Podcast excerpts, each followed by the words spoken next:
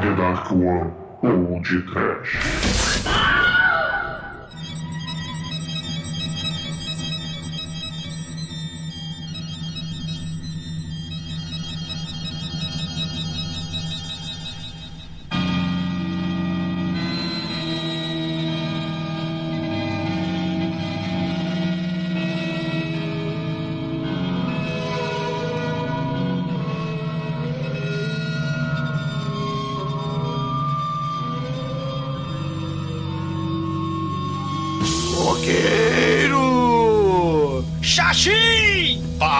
Brasil! Cajueiro, eiro, eiro. A gaiola com as abelhas, não! Muito bem, ouvintes. Começa agora mais um podcast. Eu sou Bruno Guter, ao meu lado está o apicultor silvestre da The Dark One Productions, Douglas Freak, que é mais conhecido como Exumador. Ah, Nicolas Cage no podcast de novo. Elton John, Last Sacrifice. Não é. Não é podcast, é nicolascage.com.br. Last Sacrifice. Last Sacrifice. Eu. Last Sacrifice. Coco House. O Nicolas Cage não vai embora, seus malditos ouvintes. Vocês amam o Nicolas Cage. Luiz Caldas, você ama o Nicolas Cage? Eu queria ser abelha pra pousar no seu zóio. Ah, jorro. Ah. E fazer zum zum na cama e gemer sem sentir dor. Ah, jorro. Ah, jorro. Elton John, Nicolas Cage e Luiz Caldas, meu Deus do céu, coma o cu dos ouvintes, miseráveis na suruba, Elton é, do Zé Colmeia na Ilha do Mel do Mal, do Demetrius. É, Douglas. E pinefrina no olho do gaiola é refresco, né, Almighty? Your time will come, Shinkoio. Seu tempo vai chegar porque o filme já tem spoiler no título, cara. E assim como diria o, o Creed, né? Que é melhor que o Tom John também. Meu Deus, não, cara. My sacrifice! Ela sacrifice. Vamos sacrificar o Douglas, Bruno! Eu. pois é, meus caros amigos e ouvintes. Rufem os tambores, rufem! Porque hoje falaremos do filme mais tosco do nosso astro predileto, que vocês, ouvintes, pediram bastante para que a gente fizesse. Vamos falar de uma pérola da fanfarronice e picaretagem de Hollywood, o manual de como destruir um filme fantástico e um remake vagabundo. Uma refilmagem que faturou nada mais nada menos que cinco indicações ao Framboesa de Ouro. E é um filme tão chapoqueiro que não levou para casa os prêmios. Sim, estou falando de nada mais nada menos que o sacrifício do grande Nicolau Gaiola. Mas antes que o exumador fuja dessa gravação, vamos começar esse podcast. Vamos, vamos. Not a peace, my eyes. Ai, ai. Hello, my Gaiola, friend, bem. me again. If you want, you want your friend, you are. Almighty, vai Change life forever. O Douglas roubou minha música, eu ia indicar o casos no final, desgraçado, morra. Era justamente essa música, cara, eu te odeio. Eu queria saber,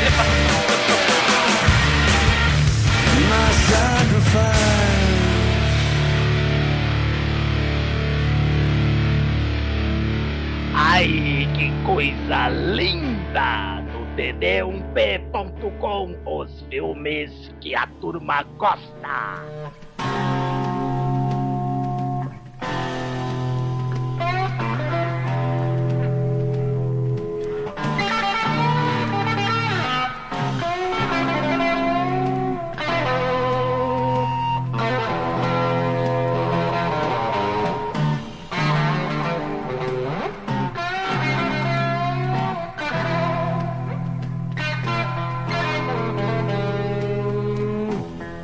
Amigos, pra gente começar esse podcast, eu gostaria de dizer que, obviamente, ele é um remake do Nicolas Cage e isso o torna, digamos, uma espécie de blockbuster nos Estados Unidos. Mas, aparentemente, ele deixou uma turba de fãs do original, que é um filme de 1973, britânico, é empolvorosa, né? Porque todo mundo odiou o filme e, sinceramente, por quê, né? Porque o filme ele segue basicamente a mesma premissa do original. Bruno, morra! Vai começar. Ué, né? mas é verdade. Bruno, morra de novo! Filme é pra odiado continuar. Porque no final ele morre. E ninguém gosta Chico, de ver um morra, você. Nicolas Cage sendo é, morto, né? Sendo subjugado no final de um filme. É muito triste. Ele tinha que botar fogo na galera, não botarem fogo nele. Aliás, eu não sei, cara, como é que os, os diretores adoram tacar fogo do Nicolas Cage, cara. É o motoqueiro fantasma, já- é, o que já- quer, é o sacrifício. Vamos tacar fogo no Nicolas Cage. Cara, porque o Nicolas Cage é fogo na roupa, cara. Ele, é- ele é o Lord of Hellfire, cara. Não, não, cara, nem começa, cara, nem vem. Não profana, não. Fire. Não! Na Sacrifice. cara. Ô, ô, exumador, então vai. Já que a gente não vai te torturar o programa inteiro, a gente vai deixar você falar dois minutos do filme original. Vai, você tem dois minutos, Silvio. Porra. Eu vou até sair aqui, ó. É, é até sacanagem, cara, a gente falar sobre um dos melhores filmes britânicos de todos os tempos. Falar desta merda desse podcast do Nicolas Cage, cara. Porque filmaço de, de, de- horror psicológico e, e de choque de civilização, choque de cultura, cultura pagã, o sacrifício humano e tal, contra a civilização, o homem urbano, né, o sexo animal, a, a natureza selvagem contra a caretice, contra a, a- a religião puritana. É um dos filmes cujo choque, né, o final, o clímax, é um dos maiores clímax de cinema. Né? Mesmo que a gente descubra o plot twist no final, né, é, que antes do final, porra, você tem um, embate de fé, um desespero real, né? Isso só se iguala, cara, no outro filmaço que também é um terror psicológico, que envolve sexo animal e paganismo, que é o Devils, do Ken Russell, que é outro filmaço cujo clímax também é um tapa na cara da caretice aí, dos dogmas cristãos, e a gente tá falando sobre um, um filmaço onde o Christopher Lee tem um diz, né, ele disse que é o melhor filme que ele participou, cara, né, é o melhor papel da vida dele, ele fala que é o do sacrifício, e aí você troca o Christopher Lee pela vovó do William Wallace, cara, no, no remake do Nicolas Cage. Puta Porra, e do Exorcista, cara. Não fala mal assim, vai. caralho, não, cara. Ela fez também Hacking para um Sonho, fez a porrada de filme era a maneiro. tia do Rap para um sonho, cara. Fez, fez e fez o. E fez o sacrifício, né? É, todo mundo tem que ganhar dinheiro, né? Mas, porra, realmente, o filme original é um puta filme de terror. Eu recomendo que todo mundo veja. Sim. Porque é foda demais. Realmente, o Douglas tem razão nesse ponto. Mas nós estamos aqui no podcast e não podemos falar de filmes que não são trash, né? O, o Wickerman original não é trash. Então, a desculpa que usamos para voltar a falar de Nicolas Cage e do Wickerman original foi o sacrifício do Cage. Que, porra, é maneiro, vai. Assim, se você assistir É um filme com... melhor. Com mais ritmo, né? É um filme mais feeling. O filme original, ele é muito lento, as coisas demoram. Aquele ator Sabe é por quê, Nicolas Cage? Sabe, né? sabe, sabe por que Nicolas Cage beat, né, Chico? Sabe por quê? Porque o, o filme original se preocupa com uma coisa chamada atmosfera, clima, você entra na cultura pagã, as músicas, Mas né? olha, se eu quero ver isso, eu assisto a, a, a Previsão do Tempo, cara. Ah, cara, Isso pra me divertir. ai, caralho. Não, cara, não. Mas olha Não. só, a gente. Pra gente comparar os dois filmes, porque a comparação é inevitável, a gente tem que pesar uma coisa. O original tem cenas de sexo e tem mulheres nuas. Totalmente nuas. Nesse filme, eles trocaram as mulheres nuas pelo Nicolas Cage. Eu não sei o que é melhor, tá? Vejam bem minha frase. Sabe o que que é? É, a- aí. O- tem peitinho no original, tá? Isso aí eu, eu vou ter que concordar. O original tem um peitinho bonitinho lá, mas o peitinho no original, ele, é- ele tem a parte que é um musical. E o musical é tão chato que anula a parte do peitinho. Caralho, Então, Chico. 0x0 Caralho. Nicolas Cage superior. É uma coisa que realmente era interessante no original é que o personagem principal, ele era um cristão, assim, fervoroso, então causava um impacto muito grande quando ele encontrou essa outra, essa comunidade pagã. Isso tem muito mais impacto lá no final do filme, todo esse choque de culturas É tal. óbvio, é óbvio que vai ter o. No, o- no remake, realmente, é, é, faltou esse ponto. Que o Nicolas Cage é simplesmente um policial. Ele não tem, não tem esse embate de religiões e tudo mais. Que, querendo ou não, é até polêmica. E, enfim, pode. A galera de hoje tá meio chata, tá, tá careta, como diria o Douglas. E poderia se ofender, aquela coisa toda. Mas realmente, é um ponto muito forte no original que infelizmente não teve nesse remake. Mas acho que é o único defeito do remake, porque de resto é um filme maravilhoso.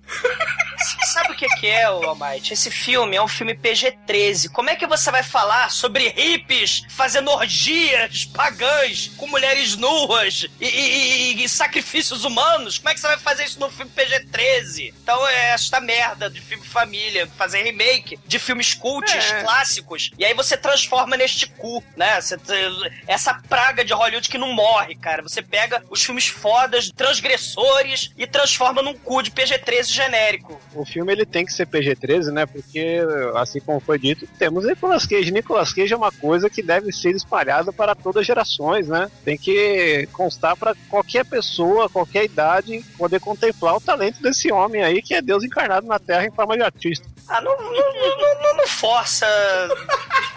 Porra. Cara, o, o- o- ga- galera, cara, o filme, o Almighty falou dessa questão da religião, é verdade. O sujeito ele é mega conservador, né? Ele é super religioso. Então você tem esse conflito aí do, do conservadorismo, né? Do puritanismo contra justamente o paganismo, sexo livre. E detalhe, e detalhe, no filme original, o policial é virgem, ou seja, o que torna perfeito pro sacrifício. Então, ele é virgem, extremamente religioso, então você tem esse choque de cultura mesmo. E, e nesta merda do, do filme, o roteiro que foi cagado, né? Esse roteiro, vomitaram esse roteiro, né? Essa porra desse diretor que fez o roteiro cagou. Ele ia botar o Nicolas Cage católico, fervoroso. Mas nem isso, nem isso. Botou lá ele gostando de livro de autoajuda lá do segredo no começo, caralho. Né? Ah, mas aí tinha que pôr Steve Carell no lugar dele pra filme fazer sentido, não ia ser bom. Mas olha só, a gente já falou bastante do Wickerman original, O Homem de Palha, aqui no Brasil, o título. Procurem esse filme, ele não tem nada de trash, é bom para caramba. Sim. Mas estamos aqui para falar de Nicolau Gaiola, o grande rei. Estamos aqui para falar da refilmagem do Homem de Palha, que chama-se O Sacrifício, lançado em 2006, que, sinceramente, acho que apenas o Chicoio e o Almighty no mundo inteiro gostam desse filme, porque nem o Nicolas Cage deve gostar. Eu vou confessar um negócio. Eu, eu, eu revi o filme há uma hora atrás. Eu terminei de ver o, rever o filme. E, e eu me perguntei, cara, por que, que eu indiquei esse filme pod trash? É, é o maior sacrifício, né, Almighty? Seu Não, esse filme não é Porra. trash, cara. O filme é bom. Almighty, porra! Não, Almighty. Enfim, Não. vamos deixar pra falar que tem muita coisa a Não, se falar. filme superior. É, eu acho assim, o pessoal fica falando que é muito overacting, que o Nicolas Cage tá forçado. Não, ele tá perfeito no papel, sabe? Ele tá Nicolas Cage. É, o pessoal fica falando aí da cena das abelhas. Pô, ele, ele, ele tá totalmente natural nessa cena. É uma- É reação que qualquer pessoa alérgica a abelhas teria. Você pode constatar isso. Fala, Ô. velha! Você pode constatar isso no Meu Primeiro Amor, um, né? Que temos o dois, se eu falar que é um. Naquele filme nós, nós vemos Macaulay Culkin também atordoado por abelhas. A abelha é um grande mal. over bridge of sighs to rest my eyes in shades of green under dreaming spires to Ichiku Park that's where I've been Bom, o? Douglas falou do filme original, falou do roteiro adaptado, e, poxa, realmente, tem muita coisa nesse roteiro novo que deixa a desejar, né, comparado com o filme anterior. Mas, mas, tem algumas coisas legais nesse roteiro novo, como, por exemplo, as homenagens que foram feitas a- ao filme que deu origem à refilmagem. Por exemplo, o nome do protagonista do Nicolas Cage é Edward. E o sobrenome da menina que está desaparecida na refilmagem é Woodward. E o ator que fez o, o papel do Nicolas Cage no original chama-se Edward Woodward. Mas Então- você não falou do segundo nome do Nicolas Cage, cara. Quer dizer, o prenome, né, em inglês, né? Edward Mayles. Olha só. É, porque se você tira o conflito do religioso do original, você taca aí as bruxas feministas, né, no, no, no filme. Então o Nicolas Cage tem que enfiar porrada nas bruxas feministas. Então ele é o Males. É o, é o masculinos. É porque esse filme ele mudou um pouco, né, essa sociedade. É para os ouvintes entenderem, esse filme ele trata de um, um lugar totalmente inóspito, uma ilha isolada, onde temos ali uma sociedade que vive com suas próprias sexo. leis, que É. vive plantando seus próprios alimentos, tem uma sociedade diferente da convencional. Sendo que na versão do filme do Nicolas Cage, não é um homem que lidera, né? Porque no filme original é o Christopher Lee. Nessa refilmagem, é a mulher do Requiem para um Sonho e, poxa, ela é a matriarca, né? Então é, é instaurado ali o matriarquismo e os homens nessa sociedade da refilmagem do Nicolas Cage são jogados como se fosse uma casta mais baixa. É, é, dá a entender até que alguns são mudos, porque eles não falam absolutamente nada durante o filme. É uma ilha tão isolada que eles têm internet. Só no celular do Nicolas Cage não funciona. Que é um, é um dos poucos clichês desse filme, né? É uma ilha isolada, mas precisamos do celular que não funciona, que estamos no século XXI. Ah, mas,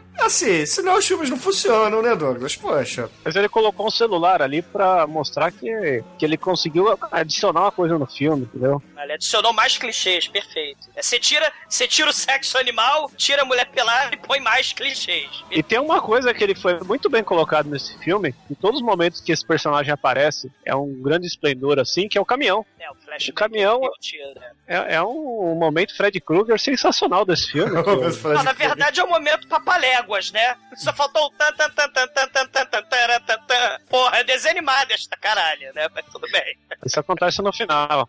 O, o, o- maneiro é que, como esta merda deste filme é de 2006, O Sacrifício, o diretor do original, Robin Hardy, né, ele fez novelas e escreveu um filme chamado Cowboy de Cristo. Ele virou um filme em 2011, que é uma continuação não creditada do original, chamada The Wicker Tree, que é uma pseudo-continuação do, do filme de 73, né, pra deixar, tirar esse gosto amargo que o Nicolas Cage deixou nos no nossos olhos, né, esse gosto amargo episódios. Mas...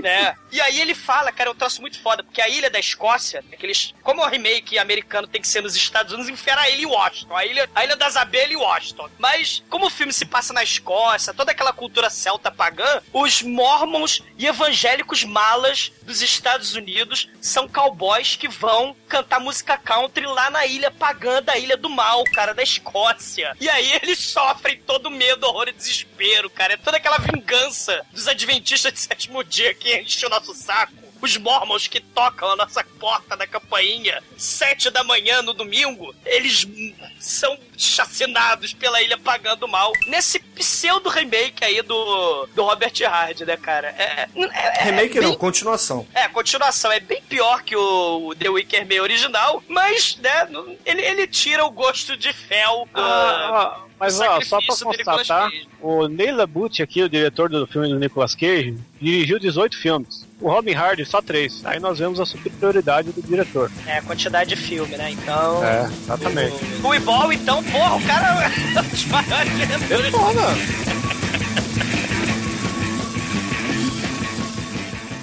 nicolascage.com.br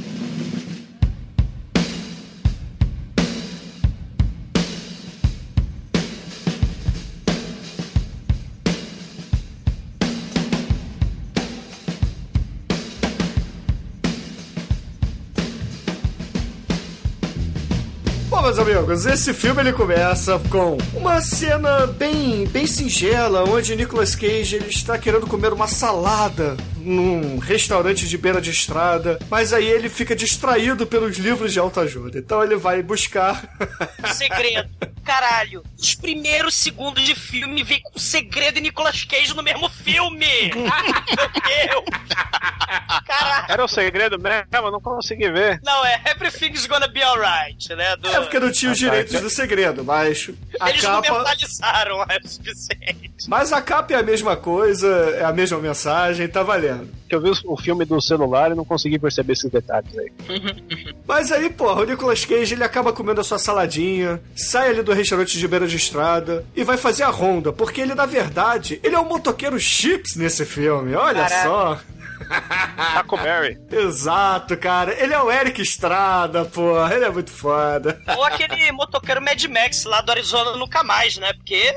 Leonard Smalls, porra. É, porque, né?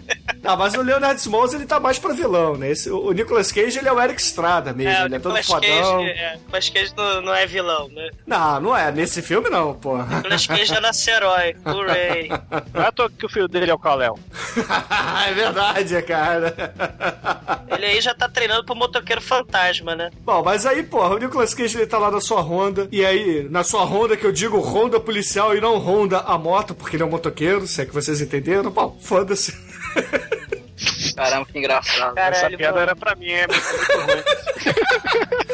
Bom, o Nicolas Cage tá ali em cima da sua moto, fazendo a sua ronda policial ali nas redondezas, aí de repente ele vê lá no horizonte uma perua vermelha. E dessa perua vermelha cai uma boneca da janela. E aí, porra, ele como herói da garotada, ele como o amigo da vizinhança, o Homem-Aranha do cinema, ele simplesmente dá a caída assim com a sua Harley Davidson, sem tocar no chão, pega a boneca, liga a sirene e para o carro vermelho mais à frente. O maneiro é que quando os dois param, tem uma subida, né? Aí passa o primeiro caminhão na subida, né? Naquela lombada, né? Tipo velocidade real, o caminhão devagar. E aí você vê o primeiro caminhão na porra da cena do filme. E aí, porra, Nicolas Cage começa a bater um papo com a mulher que tava dirigindo, a mulher tá um pouco nervosa, fala assim: Ah, seu policial, desculpa. É, minha filha jogou a boneca pela janela porque ela tá fazendo manha, ela tá fazendo perraça. Mas que garota filha da puta, né? A versão, sei lá, da, da Cristina Ricci, a Vandinha. Né? Só, que, só que a Vandinha ela era burra, cara. Ela fala, ah, tô entediada, seu Nicolas Cage. Eu gosto de encher o saco de policiais inúteis. Aí o Nicolas Cage entrega novamente a boneca pra menina, a menina não se faz de rogada, solta a língua e joga novamente a boneca na estrada. Aí o Nicolas Cage tá, bota. antes, antes disso, passa o segundo caminhão. Só que nesse caminhão nós vemos toda a equipe técnica pelos reflexos do vidro lá. Do, do- A gente vê que o diretor ele não se preocupa com esses detalhes, como é, equipe técnica apare- aparecendo no filme, né? Passa o segundo caminhão só pra mostrar os defeitos desta merda de filme. Pois é, esse é estilo, cara. Se fosse É. Robert Rodrigues ou Tarantino fazendo, você tá, eh, estaria É. aí pagando pau, cara. É, Mas- é, ele é cool. Meu Isso cu, foi meu uma cu, versão, é ó. Só nessa cena, esse filme já foi superior a todo aquele filme do Spielberg lá do caminhão que persegue o cara, entendeu? The Duel. Ah, o encurralado Que em fica aquela. É encurralado. Olha, encurralado. Esse momento foi muito. Superou o filme do Spielberg lá, porque fica aquela punheta do caminhão, segue, não segue. Aqui o caminhão já foi, destruiu, foda-se, acabou. Bem melhor a resolução, sabe? Porra, mas aí a resolução é a seguinte: o que acontece é o seguinte: o Nicolas Cage devolve a boneca, a menina não se faz rogada, faz uma careta pro Nicolas Cage e arremessa novamente a boneca Cara. no meio da estrada. é longe pra caralho. Porque da outra vez ela só tacou de sacanagem. Agora ela arremessou longe pra caralho, do outro lado da pista, convenientemente, claro, né? Porque afinal de contas, não vamos esquecer que esse roteiro foi cagado. Aí dá tempo do Nicolas Cage caminhar até o outro lado da puta que pariu da estrada. E aí chegamos ao terceiro caminhão. né? Aí o Nicolas Cage olha a menininha jogando, bota as mãos na cintura, faz assim: ai, ai, ai, menina, eu sou um bom policial, vou lá buscar sua boneca. Ele dá as costas, vai andando, feliz e serelepe, olha para os lados, não vê nenhum carro passando, se ajoelha e pega a boneca. Quando ele vai virar, meu irmão, pra voltar a caminhar, vem um caminhão a toda e porra o carro estacionado no acostamento, cara. Mas porra de uma maneira assim inacreditável. A porrada absurda. É o caminhão com Jason Ability, né, cara? Ninguém viu de onde veio esta merda deste caminhão. Nem o roteirista, que é o diretor. Ninguém viu. E claro que o carro é inflamável, que ele automaticamente pega fogo. Pois né? é, o carro ele cai assim numa espécie de ribanceira, ele fica com a frente dele pra baixo, né? E os vidros e o vidro traseiro assim quase que pra cima. Aí o Nicolas Cage sai correndo como herói do filme, né? ele, oh meu Deus, oh meu Deus, eu preciso ajudá-las. Aí corre, vê que o carro tá pegando fogo, vê que a menina tá viva ainda no banco de trás. Ela Não, menina tá viva e sem um arranhão. É Bateu claro. um caminhão de 20 toneladas no carro, o carro só pegou fogo. A Ninguém virou Vandinha, carne moída, né? a Vandinha fica encarando ele com cara de criança do mal, cara. "Ah, Eu vou te matar! Né? E aí ele fica dando capacetada no vidro e veja abrir a merda da porta. Ah, porra, o carro tava todo fudido, né? Ele não conseguia abrir ali a mala, não conseguia abrir o vidro. A parte de trás do carro não estava toda fodida porque a garota não estava toda fodida. Ah, mas o carro envergou, cara. O carro envergou e, pô, amassou ali o, o- É. a viga central e já era. Ah. Aí Nicolas Cage tira o seu capacete, começa a dar porrada assim no vidro, quebra o, o vidro traseiro, estica a mão pra menina, só que, porra, é tarde demais. O carro explode, Nicolas Cage vai pelos ares e cai desacordado. Nicolas Cage é imune a explosões e ao fogo de CGI, cara. Você tinha mentali- dúvidas? Ele mentalizou, acreditou no segredo, cara. Caralho, Nicolas Cage. E ouvintes, presta atenção. Olha o plot hole já começando aí. Olha o furo de roteiro. Nicolas Cage imune a fogo. Olha aí. O Nicolas Cage imune ao fogo. Não pode. é verdade. Caralho. Nicolas Cage ele anda sobre o fogo, cara. Ele é Não, um não pode. Ele não pode. O Nicolas Cage não pode ser imune ao fogo, caralho. Estamos falando de sacrifício, meu Deus. É verdade, cara. Porra! O carro explode na cara dele. Caralho, cara, o Douglas mudou a minha concepção desse filme, cara. É uma merda, cara. Essa Ah, mas cena. você tem que ver que pra tirar a imunidade dele, ela tem que usar abelha. Não, cara, isso É um verdade, cara. Aí, isso é 50 é um ponto positivo, cara. Isso Não. vai chegar lá, cara. Vai chegar Não, lá. não, não. Acho que a mulher ao fogo, não. A abelha tira a Não. imunidade do cara, mano. Não vem com essa, não. Porra. O joelho quebrado também.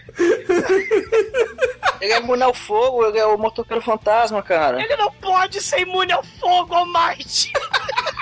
Pode, ele é Nicolas Cage, pode. Não pode, não. Você lembra qual é a merda no final do filme? Porra. Mas, mas, Você pode. mas você, você viu o cadáver que- dele? Não mostra o corpo, cara. Como você sabe que ele morreu? Outra coisa é que ele é imortal só morre no final, né? Tipo, ele pegou fogo nesse e no Kick-Ass pegando fogo no final. quero- eu não quero o desculpas. Sandy Júnior. Eu não quero desculpas, cara. Esse filme é patético. É porque o, o diretor, ele falou que era um caça-níquel. Esta merda desta cena não tem nada a ver com o filme. E eles tiveram que achar um jeito criativo de pegar essa cena do caminhão atropelando a garotinha, a Vandinha, porque é uma cena que tem CGI, é uma cena cara, né, e tal. Então eles tiveram que fazer uns 7 a 15 flashbacks durante o filme com essa porra dessa cena. Essa cena não tem nada a ver com a história do filme, né? Ah, é maneiro, vai. É a modernização aí da história original. sobe os créditos desta merda já. Já tem cinco minutos de filme esse filme já dá vontade de chorar, cara. Não, não, não dá não, cara. Essa cena até que é maneira. Assim, dá vontade de chorar depois como ela é aproveitada ao longo do filme. Mas ela é maneira, vai. É, Segredo, é que logo. foi muito impactante pra você, vai. É, Douglas, você ficou chocado aí, porque é uma cena muito violenta, entendeu? É, Quando o caminhão atropela alguém é algo muito impactante, eu entendo, eu entendo. é. E aí o... sobe os créditos, né? The Wicker Man. Oh, e aí o Nicolas Cage imune ao fogo, ouvintes. O Nicolas Cage imune ao fogo, ele acorda em casa de moletom. Ele fala, ah, minha vida é merda. Eu acho que eu vou pedir demissão e tal. E aí aparece uma mulher. Uma maldita mulher. Não, não é uma mulher. É uma mulher que fugiu do Loucademia de Polícia, cara. É a policial que treinava todo mundo lá, cara. É a... Como é que é o nome dela, cara? Ela... Leslie Wistenbrook. Ela é... Exatamente. Ela deve achar, ela deve ser que nem o Nicolas Cage numa brilhante atuação dele. Ai, meu vampire, ai, meu vampire, ai, meu vampire. Porque ela só entra na casa dele. Ela Quando é fica esperando. convidada. É, ela fica esperando. Você vai me deixar entrar? Deixa eu entrar. Ai, meu vampire, ai, meu vampire, caralho. cara. Cara, e o que eu acho bacana dessa cena é que o Nicolas Cage, ele tá no modo de atuação extreme dele, porque ele tem que passar pra nós, espectadores, que ele está ali totalmente arrasado, que ele está, porra, ele está num trauma absurdo. E aí quando ele abre a porta, a mulher entra, ele fica olhando, sem sacanagem, uns 30 segundos pra porta aberta e bate a porta assim, pá! E aí, finalmente, ele fala: senta lá, Cláudia. Aí a Cláudia fica lá encarando ele. Eles não têm o que conversar, cara. Ela vai lá deixar as cartinhas, ó. Tem as cartinhas aqui. Aí ela vai embora. E aí, porra, o Nicolas Cage pega as cartas, começa a ler, aí de repente uma carta com escrita com, sei lá, com alfabeto gótico, né? Porque é uma em graf... élfico, caralho, a carta tá em élfico. caralho. O nome da garota é Rohan, cara. Foi o Saruman que escreveu, né, cara? Cara, essa Ah, é a eu- única parte onde o Saruman pode ser acreditado nesta merda deste remake. No original, né? É, porque no original o Saruman é o Saruman, cara. Ele, cara, o Christopher Lee canta no filme original, cara. Cara, o Christopher Lee come geral no filme original. Cara, no original o Christopher Lee é um travesti assassino das trevas, cara. É o Porra. Norman Bates, cara. Das orgias do mal, cara. Mas faz sentido, porque, olha só, ele recebeu uma carta com a letra de Saruman pra ele ir até uma terra distante e queimar o anel. Olha só. Mas ele não É, vai queimar anel queimaram- porque é PG-13. Não, queimaram o anel Não. dele, só que com tudo junto, né? É. Ai, ai. Caralho, cara, mas beleza. Nicolas Cage abre ali a sua correspondência, vê a carta do Saruman escrita em élfico arcaico, e aí, porra, ele descobre que uma ex-peguete dele diz pra ele que a sua filha está desaparecida e é que ela mora numa comunidade estilo Amish, ali É. no cu de Washington, quase saindo dos. Nas, água- nas águas internacionais já, né? É, quase águas internacionais É. ali no, no cu de Washington. E a ilha do melzinho de abelha. Ele vai procurar a ilha secreta isolada, longe da civilização, lá na página da internet. Pois é, É. e nesse filme, na refilmagem do Nicolas Cage, é Summer Sis Islow. Não é Summer Island, que nem no original, né? Porque, afinal de contas, é uma ilha, porra, matriarcal, ou seja, tem que ser regida pelas sisters, ou seja, cis. Ai, ai. Esse filme, ele não é um remake, ele é um reboot, vocês não estão entendendo. Esse filme é um, é um, um boot no teu saco, Chicoio. Porra. 2016 saiu dois, vocês sabem, né? Tomara, cara. Nicolas Cage também? É, com Tem que ser- o tem que ser um Cage final- E com todos os irmãos Baldwin. Puta que pariu, filmaço, cara. Pensou, tipo Adrenalina 2, né? O cara volta. E o vilão é o Samuel Jackson. Não, o Christopher Lee vai voltar, cara.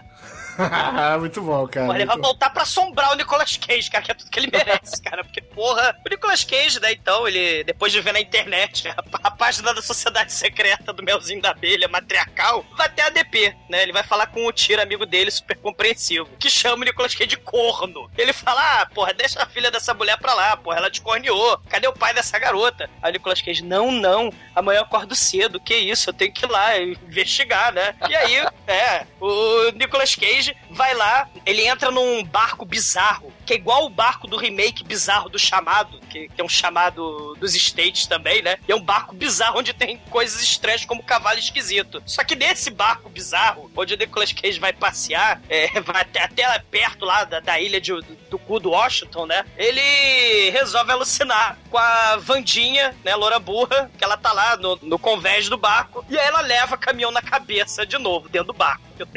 A meni- É o momento Freddy Krueger. Não, Ah, o navio tava voando, furou o pneu, quantas abóboras caíram, né, cara? Caralho, cara. Ah, e vocês não falaram que o negócio de atmosfera do filme é a atmosfera licética desse remake aí. Atmosfera lisérgica é o caralho. Porra, é, Atmosférica aí, já. Seu barômetro não tá ligado. Você não, Não, tá cara. passando. Seu parâmetro! não, cara. Agora que eu entendi a piada. Caralho. Pô, parabéns, foi, foi, foi bem bolado, bem bolado. É o barômetro cinematográfico. Meu barômetro tá de ovo cheio já, já tá virado já. Tem que sentir a pressão atmosférica da cena aí, você tá por fora. No final das contas, o Nicolas Cage, depois que ele sai do barco, ele desembarca num cais no meio da puta que pariu, que não tem nada, e ele precisa pegar um avião de forma clandestina pra chegar na ilha. Ô, Mate, che- tem, tem um vovô Alzheimer. Você confiaria no vovô, piloto de avião, com Alzheimer? E- Ah, em nenhum momento é dito que ele tem Alzheimer, tá? Cara, Ah, e fala que vai todo dia pra, pra ilha, né, cara? E o Nicolas Cage vai lá, dá aquela propina, né? Não, mas pera lá. Tem- tem- ele dá a propina da forma muito maneira que só o Nicolas Cage poderia fazer, cara. Ele olha pro vovô com aquela cara de A, B, C, D, E, F, G, né, cara? Caralho. Puxa três notas e fala assim: Olha só, nós todos vamos para a ilha, tá? Aí o vovô fala: Ué, nós quem? Aí ele: Eu, o Benjamin Franklin, o Abraham Lincoln e os seus Ah. dois irmãos. cara, Nicolas Cage engraçaralhozinho ele, né, Não, cara? é maneiro, vai. Nicolas É. Cage manda bem aí. Então. Nicolas Cage, ele não, ele, não, ele não estudou escola de atuação, né? Ele, ele tem um... Ele é a escola de atuação, é diferente. Ele, ele, ele, pra tentar fazer a tal da homenagem que ele achou que ele fez, fazendo o remake do, sacri, do, do Homem de Palha, ele que é o ator xamânico, né? Que ele usa suas técnicas xamânicas pra atuar, né? Ele, é ele, ele não precisa desses detalhes como escola de atuação, ele usa crack. Todo mundo sabe que o Nicolas Cage usa crack na hora de fazer o filme. Tem a cena pra fazer. Cadê o crack? Crack não, cara. Crack não, vai. Ele, ele simplesmente medita a cena mentaliza na frente dele, ele vai lá e reproduz, cara. É, ele usa peiote, qualquer outra. Nicolas Cage qualquer é um outro cara cogumelo inca. Não, Nicolas Cage é um cara idôneo, você não pode fazer esse tipo de acusação pra ele. Ele tá ali, ele, o único momento que ele, ele teve que usar de recursos adversos aí, que foi subornar o carinha, mas ele, se você reparar bem, ele não subornou o cara com dinheiro, ele subornou o cara com um sorriso, entendeu? Na hora que ele sorri, o cara vai lá e concorda, sabe, abaixa a calça, ele põe no cara e eles entram no avião e vai Cara, embora. é verdade. O cara só aceitou o suborno porque o Nicolas Cage é carismático, Douglas. A gente tem que assumir isso. Não, o Nicolas Cage usa crack, Nicolas Cage usa Santo Daime. Santo Daime e Nicolas Cage, tudo a ver, cara, não. Ah, cara, mas beleza. O Nicolas Cage pega o avião porque ele não tem medo do vovô é, bater com o avião e cair, como o exumador disse, porque afinal de contas ele é Nicolas Cage, ele sobreviveria a uma queda de avião, cara. Caralho, cara. Ele já provou isso no Conner, cara. Mas aí esse vovô, por ser muito idoso ou porque tava de sacanagem, ele deixa o Nicolas Cage no cu da ilha. Porque tem uns corvos gritando crá! E aí ele deixa, assim, ele tem que subir o morrinho. O Nicolas Cage subiu no morrinho, caralho, que merda. Ele tinha um lugar mais fácil pra, pra estacionar essa merda desse hidroavião. E aí, de repente, ele tá andando. A vovó Delfrazino fala: Você não pode parar aqui, porque aqui é propriedade privada. E aquele piloto lá do mod Parkinson vai levar esporro também. A vovó sinistra Delfrazino. Aliás, essa vovó é muito sinistra, como a gente vai descobrir ao longo do filme. Cara, essa vovó dá medo, Douglas. A vovó tem 85 anos, mas, porra, ela tem o espírito do, do T-1000. Tenho medo. Mas quando ele encontra essas vovós aí, ele vai lá, mostra a foto, ó, vocês viram essa garotinha aqui? Ah, as mulheres, cara, elas nem olham pra foto. Falam, não, conheço não. Porra, mas é bom você olhar pra foto, né? Pra ver, elas dão Não, aquela não, não, olhada. não, não é assim. O Nicolas Cage, com a sua atuação genial, ele dá umas quebradas de pescoço e fala assim: ó, ó, ó. É melhor vocês olharem a foto, hein? Só de que, hein? Só de que, hein? Hashtag fica a dica. O Nicolas Cage tá lá, né, usando suas incríveis habilidades de detetive, né? Tem dois sujeitos mudos carregando um saco que se mexe, sangue, faz barulho e tem o tamanho do ser humano. Aí o Nicolas Cage, detetive impressionante, ele pergunta: Minhas senhoras, o que tem nesse saco? É um tubarão? É, é, é desse. é- esse, esse é o nível do filme que estamos falando. É, O Nicolas Cage pergunta se tem um tubarão dentro do saco sangrando. Aí a mulher, né, a ruiva do mal, põe pilha. Eu duvido você olhar pra dentro desse saco. Ela desenrola o saco. E aí o Nicolas Cage vai meter a mão. E aí do nada a gente tem a primeira. Primeira nada, né? Já quinta ou sexta vez que a gente tem aquele clichê do pan, aquele susto babaca, onde ele vai enfiar a mão, mas aí ele toma um sustinho. E aí as mulheres viram gralhas e começam a rir ensandecidamente. E aí o Nicolas Cage fica putinho, caga para o saco, afinal de contas ele tá investigando uma criança que sumiu, mas aí ele não vai olhar pro saco sangrando tamanho de uma criança que se mexe ali. E ele vai embora. E a vovó Delfrazino fala: Olha, não se preocupa não, dentro do saco não tá a filha da tua ex-noiva, não, tá? Não se preocupa não. E por falar nisso, os no... eu vi o filme dublado, tá? DVD dublado. E os nomes foram todos traduzidos, cara. O nome da ex-mulher do Nicolas Cage é Salgueiro. E a Salgueiro. menina é a Primavera. A menina sumida. Primavera, não é Rohan, não. Rohan. Não é Rohan. Rohan, Rohan, como você preferir. Merda astral. Bom, mas aí o Nicolas Cage, ele sai daquela área ali que tá que estão as mulheres, né? Que é uma espécie de montanha, um morro, e acaba chegando na cidade. Chegando na cidade, ele entra na taverna, porque afinal de contas ele precisa tomar um uísque ou alguma coisa assim. E tararararararararara, né? Porque é o pônei saltitante, aquela porra ali dos seus anéis. Só que só com mulheres. É, assim, como o filme ele é baseado numa história escocesa, né? Então tem uma taverna ali, são costumes bem europeus mesmo. É, ali é o condado do mal, aquela porra. Né? É- essa ilha é o condado, eu deixar a From Hell. No, no original, inclusive, o nome da taverna é o Homem Verde, alguma porra dessa, né? Mas aí nesse filme não, é só a abelha feliz ou qualquer coisa parecida. O Homem Verde é aquele, aquela linha esquisita que. celta, né? Que as pessoas. É, é parecido com as linhas de Nazca, por exemplo, fazem, fazem umas linhas, uns sinais inexplicáveis, né? Ah, tá. Mas, mas o, o Homem Verde, ele é uma lenda celta, né? Uma lenda pagã do mal druídica. Na historinha do Neil Gaiman, inclusive, ele era o guardião dos portais entre a Terra das Fadas e a Terra do- do- dos Homens, né? Muito foda. Pois é. O Homem Verde. O Homem Azul é o Avatar. O Homem Azul é o meu peru do seu cu. Tal. O Homem Azul é o Dr. Manhattan, cara. É verdade, também. Bom, mas no fim das contas, Nicolas Cage na taverna, bate na mesa e fala assim: Taverneiro, desce o mé. Eu vou beber mé porque tá foda, eu quero comida e quero um quarto. E mulheres. Bruno, qual é o nome da, da taverneira? Ah, esse não traduziu. Esse... O Praia. nome Bitch, cara. Ela, ela assiste Mas é praia, é praia. Mas É é puta, bitch. é puta. Sister bitch. É porque eu vi em português, cara. Em português é Veraneio o nome dela. Era verão. Sério que o nome dela é É Veraneio? Veraneio, cara. É muito Porra, bom. a dona Balbrica de Veraneio pobre, Vascaína. Veraneio de... Pô, Caralho, o filme consegue piorar. Ah, mas traduzir, ô irmã praia, ah, que coisa escrota. Aí todo mundo fala, ah, que dublagem de merda. Vocês pagam muito papo pra gringo, velho. Vamos eu- valorizar nosso país aqui, cara. Ó, é, hashtag vem pra rua. O, o filme ia ganhar muitos pontos se essa Dilma de pobre, cara, se chamasse na versão dublada Puta! Cara, Firma puta. Eu acho que na versão tá pornô deve ser, hein? Pô, não, se fosse dublado esse ano, seria praiana, né? Porque tá na moda isso aí agora. que merda, cara. Aí, porra, Veraneio Veraneio. prepara uma comida pro Nicolas Cage. Ele não gosta muito porque, afinal de contas, ali é um lugar que tem comida fresca, comida que sai direto da terra, e eles preparam lá um, um congelado qualquer, uma lasanha de micro-ondas pra ele, cara. Ele fica muito puto com isso, cara. Puto pra caralho até. Ele fica puto que ele pede um mel e vem uma bebida de mel, né? É o hidromel. Aí, porra, a ajudante da Veraneio, na verdade, é a Salgueiro, que é a ex-mulher do Nicolas Cage. Aí ela fala assim: Nicolau, Nicolau, venha comigo, Nicolau, vou te levar Cara. para o seu quarto. Esta mulher, ela tem uma atuação um pouco parecida com o Nicolas Cage, porque ela também é cracuda. Ela, ela- só que ela é cracuda com botox. Vocês já viram o tamanho da beiça da filha da puta? Ela botou uns 7 litros de botox na beiça e ela tem atuação estilo cracuda, só que aquela cracuda que já tá é, viajando, né? Porque o Nicolas Cage ele fica na, na parte do pico. Ela fica na parte, né, down da parada, né, cara?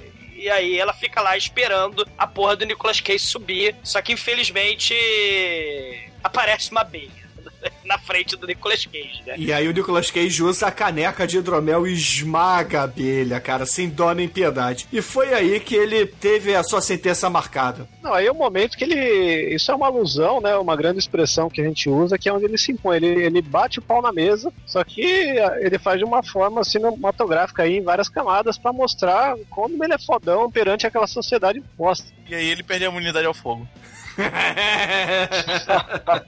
Caralho.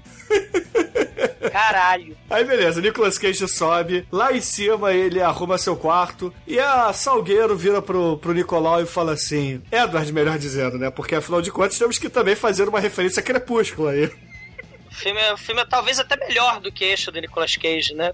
Não, não diga isso, cara. Caralho. Crepúsculo não, cara. Ah, tem romance, tem suspense, tem. Porra, mas pelo menos o filme do Nicolas PG-13. Cage, ele tem terror, cara. O- Tem. O filme do Crepúsculo é só um terror mesmo. É.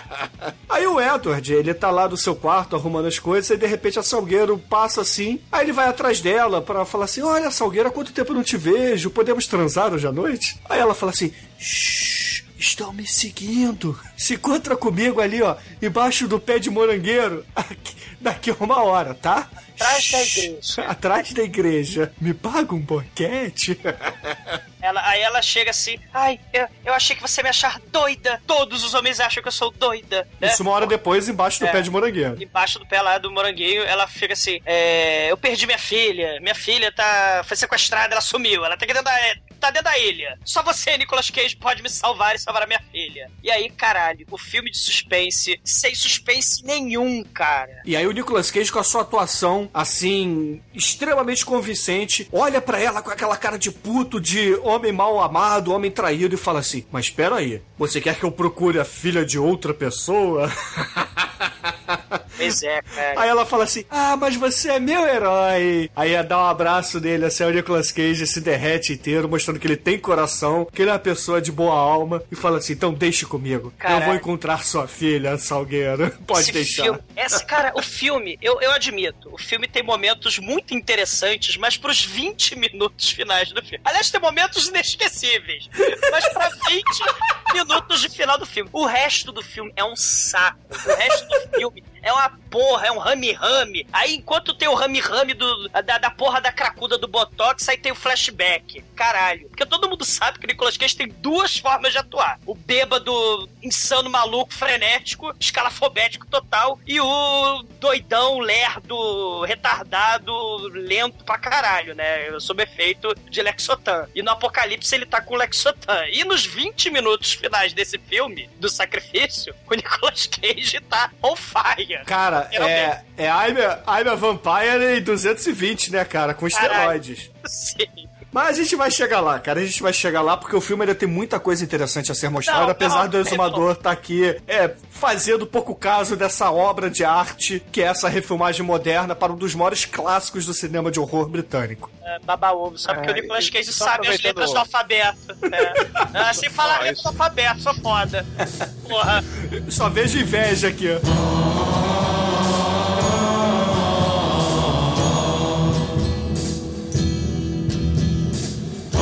Mas voltando aqui ao sacrifício, que na verdade deveria ser mérito, né? Deveria ser presente, não sacrifício, porque é uma dádiva. O nome do filme deveria ser dádiva, porque a gente está sendo agraciado com a atuação do Nicolas Cage. Cara, o Nicolas Cage tá triste, melancólico, porque ele vai, né? Ah, tudo bem, a- garotinha Vandinha sumiu, a tua filha sumiu, a Rohan sumiu, eu vou dormir. Aí ele vai dormir, ele fica puto, né? Porque a Sister Peach, a irmã puta, roubou as fitas do audiobook do segredo dele. Então ele perdeu as fitas do segredo. Então ele vai dormir sem escutar as maravilhas de pensa- do pensamento positivo. Aí ele olha pela janela que a Vandinha lá tá levando lá caminhão na cabeça de novo. A gente tem pela terceira vez o flashback da porra da garota infame levando o caminhão na cabeça de novo. É, só que a gente tem que também dizer o seguinte: a menina que morre nesse acidente do caminhão, ela estava com suéter vermelho. E a menina que ele está investigando, a Primavera, que é filha do Salgueiro, também na foto está com suéter vermelho e sumiu vestindo aquele suéter.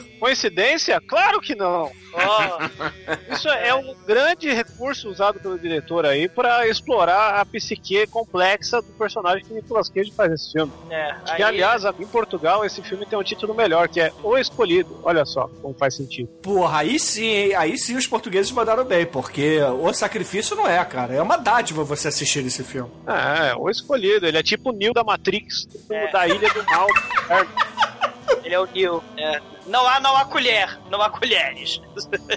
Cara, mas aí beleza, o Nicolas Cage ele acha aquilo estranho e aí ele pensa: porra, será que é a menina? Será que é a primavera? Então vou descer. Aí ele desce, sai correndo atrás da menina e entra num celeiro abandonado à noite. E temos o clichê número 200 desse filme, né? Que é aquele das pessoas correndo na sombra fazendo pã, fazendo barulho, né? É, e aí a gente vai ter o clichê número 201, que é ele subindo na porra do celeiro e o chão podre, claro que vai cair, desaba e ele quase morre pela Não, foice e pelo arado e pelo ancinho que, caralho, o filho da puta pegou o super tape, enrolou ali pra ficar de pé de um jeito tão escroto. Mas veja, o Nicolas Cage jamais morreria por uma armadilha dessa, porque ele já foi ali o novo Indiana Jones, naquele filme lá, Caçadores de Artefatos. Também que é filmaço e merece.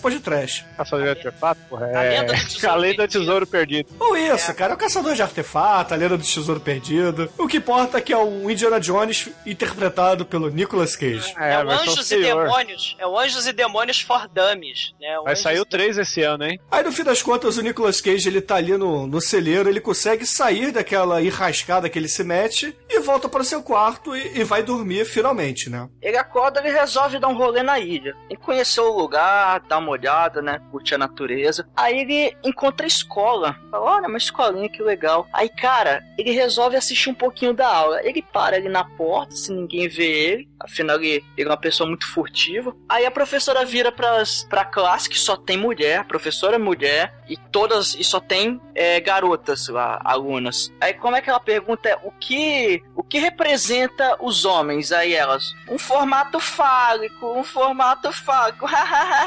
Aí todas começam a rir e o Nicolas Cage. "Ha, ha, ha, Nossa, na minha época era muito diferente essa educação.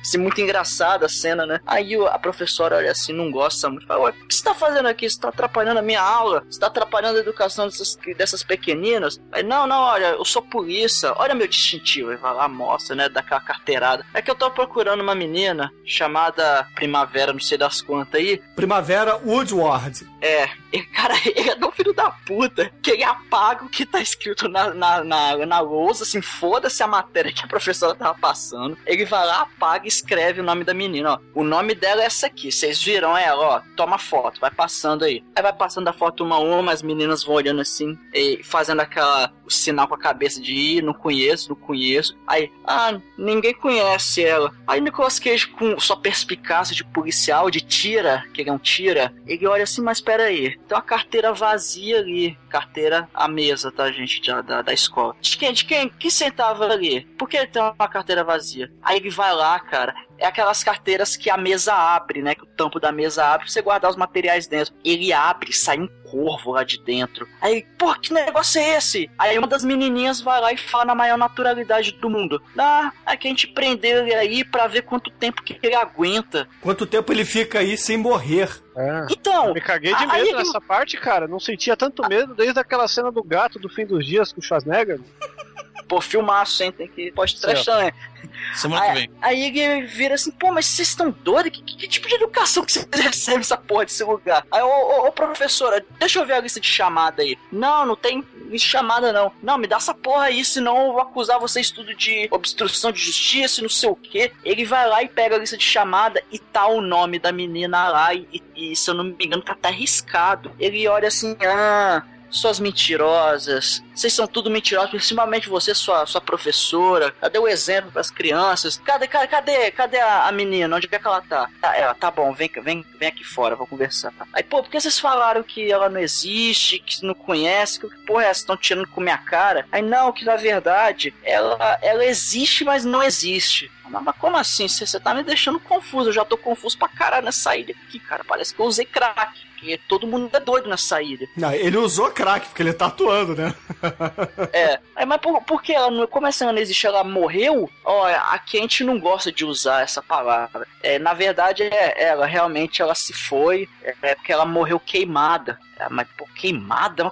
Como ela morreu queimada? Ah, foi um acidente. Mas como? Que acidente? Ah, é melhor não falar sobre isso, dar aquela desconversada, né? Pra manter o clima de, de suspense e de mistério do filme. E assim, ela se desconversa e entra na sala e foda-se ele, sacou? Aí ele fica, ele fica encucado e fala, cara, esse lugar tá muito esquisito, né? Tem alguma coisa errada nesse lugar. E aí, porra, ele resolve ir investigar o túmulo da menina. Então ele vai para o cemitério local, que na verdade não é um cemitério tradicional cristão e etc. É um. Na verdade, é um puxadinho, é um terreno baldio ali que tem umas lápides celtas, cara. É uma parada meio bizarra, assim, pra estar no meio dos Estados Unidos. Aí ele- vê que no cemitério no- a campa da menina tá trancada com uma chave, ele acha estranho, né? Aí ele encontra com a mãe e fala: Vamos lá na casa que eu quero ver a- como é que é, é o quarto dela pra ver se eu acho alguma pista aqui do que aconteceu. Só que a porra da mãe não fala nada, né? Ele já sabe que a menina queimou até a morte, mas a mulher fica só desconversando, desconversando, porque ela tem um poder que toda mulher tem, que é confundir o homem, né? E ela começa. a- Confusão.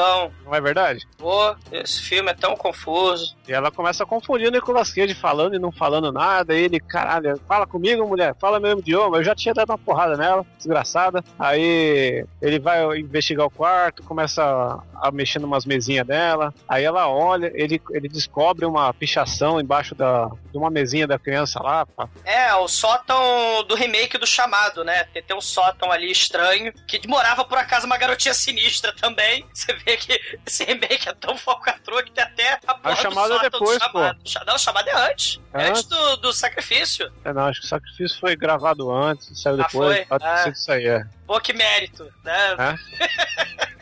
Mas aí corta a cena porque passa um avião e ele, opa, o avião do, do tiozinho tá vindo aí, quero ver se eu pego uma carona com ele só pra ver se o sinal do meu celular volta, que o 3G aqui tá todo cagado. Ele quer usar o rádio, na verdade. É. Aí ele vê o, o avião estacionado, corre até lá no, no cais, senta no pier, não funciona o celular, ele- o tiozinho não tá lá. Mas aí ele repara uma coisa estranha ali na- entre as grades do pier, ele vê um defunto falecido, né? É. E ele nada até o defunto falecido e quando vai ver é um sonho. Só que como tava embaixo d'água não teve o caminhão dessa vez, né? E ele fala, God damn it! Né?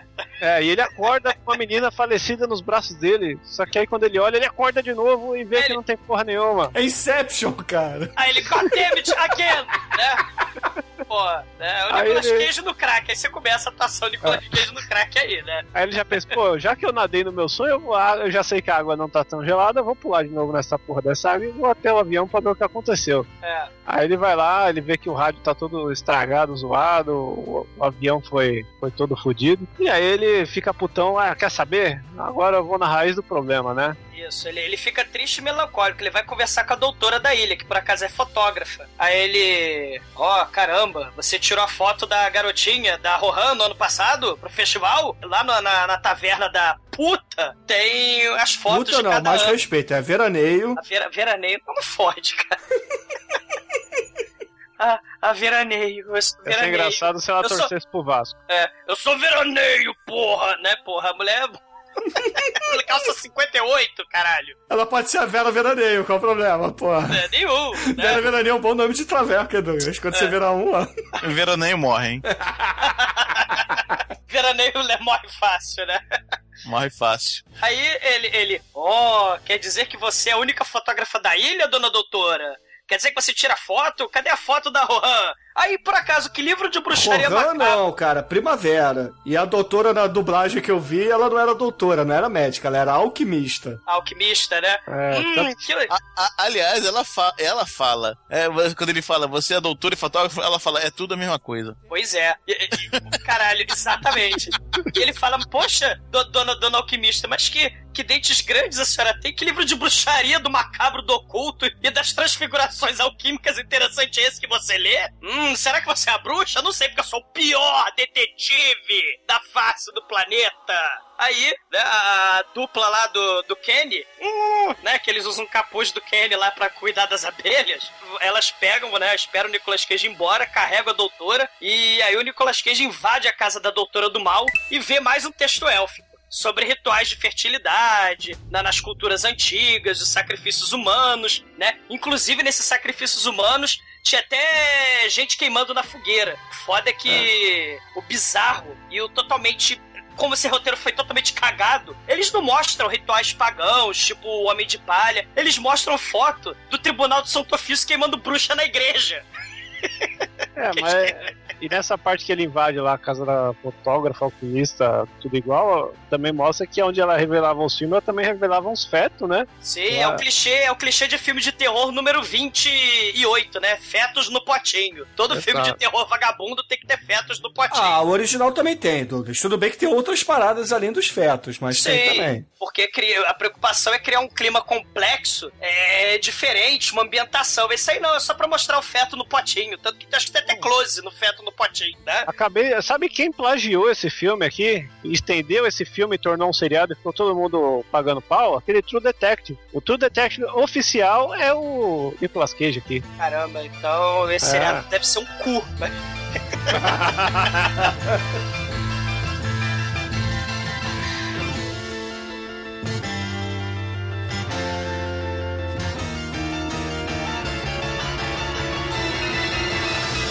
Aí, né, ele puxa o, fe- o Nicolas Cage, ele tá lá embasbacado, lá no laboratório do mal. Ele puxa o feto do potinho pro lado e aí ele vê a foto, o negativo, o original, da foto da Rohan no- na Primavera do Inferno, né, como o Bruno quer que eu chame, né, no festival de 2005. Aí ele, ó, eu sou um detetive tão merda que eu só descobri agora que a foto que tá faltando na taverna é a foto da Rohan no festival do ano passado. Oh, meu Deus, que detetive horroroso que eu sou. Porra. E aí ele vai falar com a ex-noiva dele, a cracuda, né, que usa botox, e ele começa a dar esporro. Você não me conta nada certo, você me esconde tudo, você não falou um monte de coisa, você não falou que ela era do ritual de fertilidade, você não contou que ela tava no festival do ano passado, você não está me contando muitas verdades. E por algum motivo eu ainda não desconfio de você, sabe por quê? Porque eu sou um detetive de merda.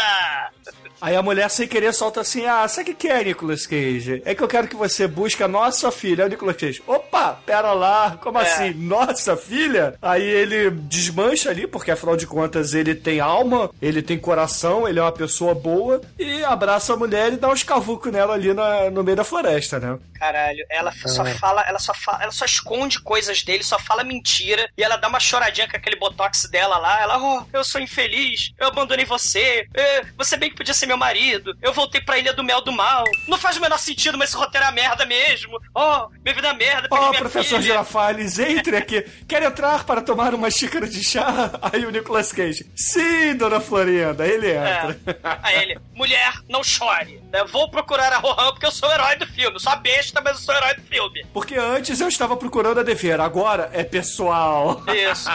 Aí eu vou falar com o Bilbo Boceiro desse condado do mal aqui. Aí ele- cadê, ele- a, cadê a abelha rainha? Faz de mim instrumento de seu prazer. Não, aí Sim. tem a pa- E de tua glória, e de tua glória, em que tu completa claridade.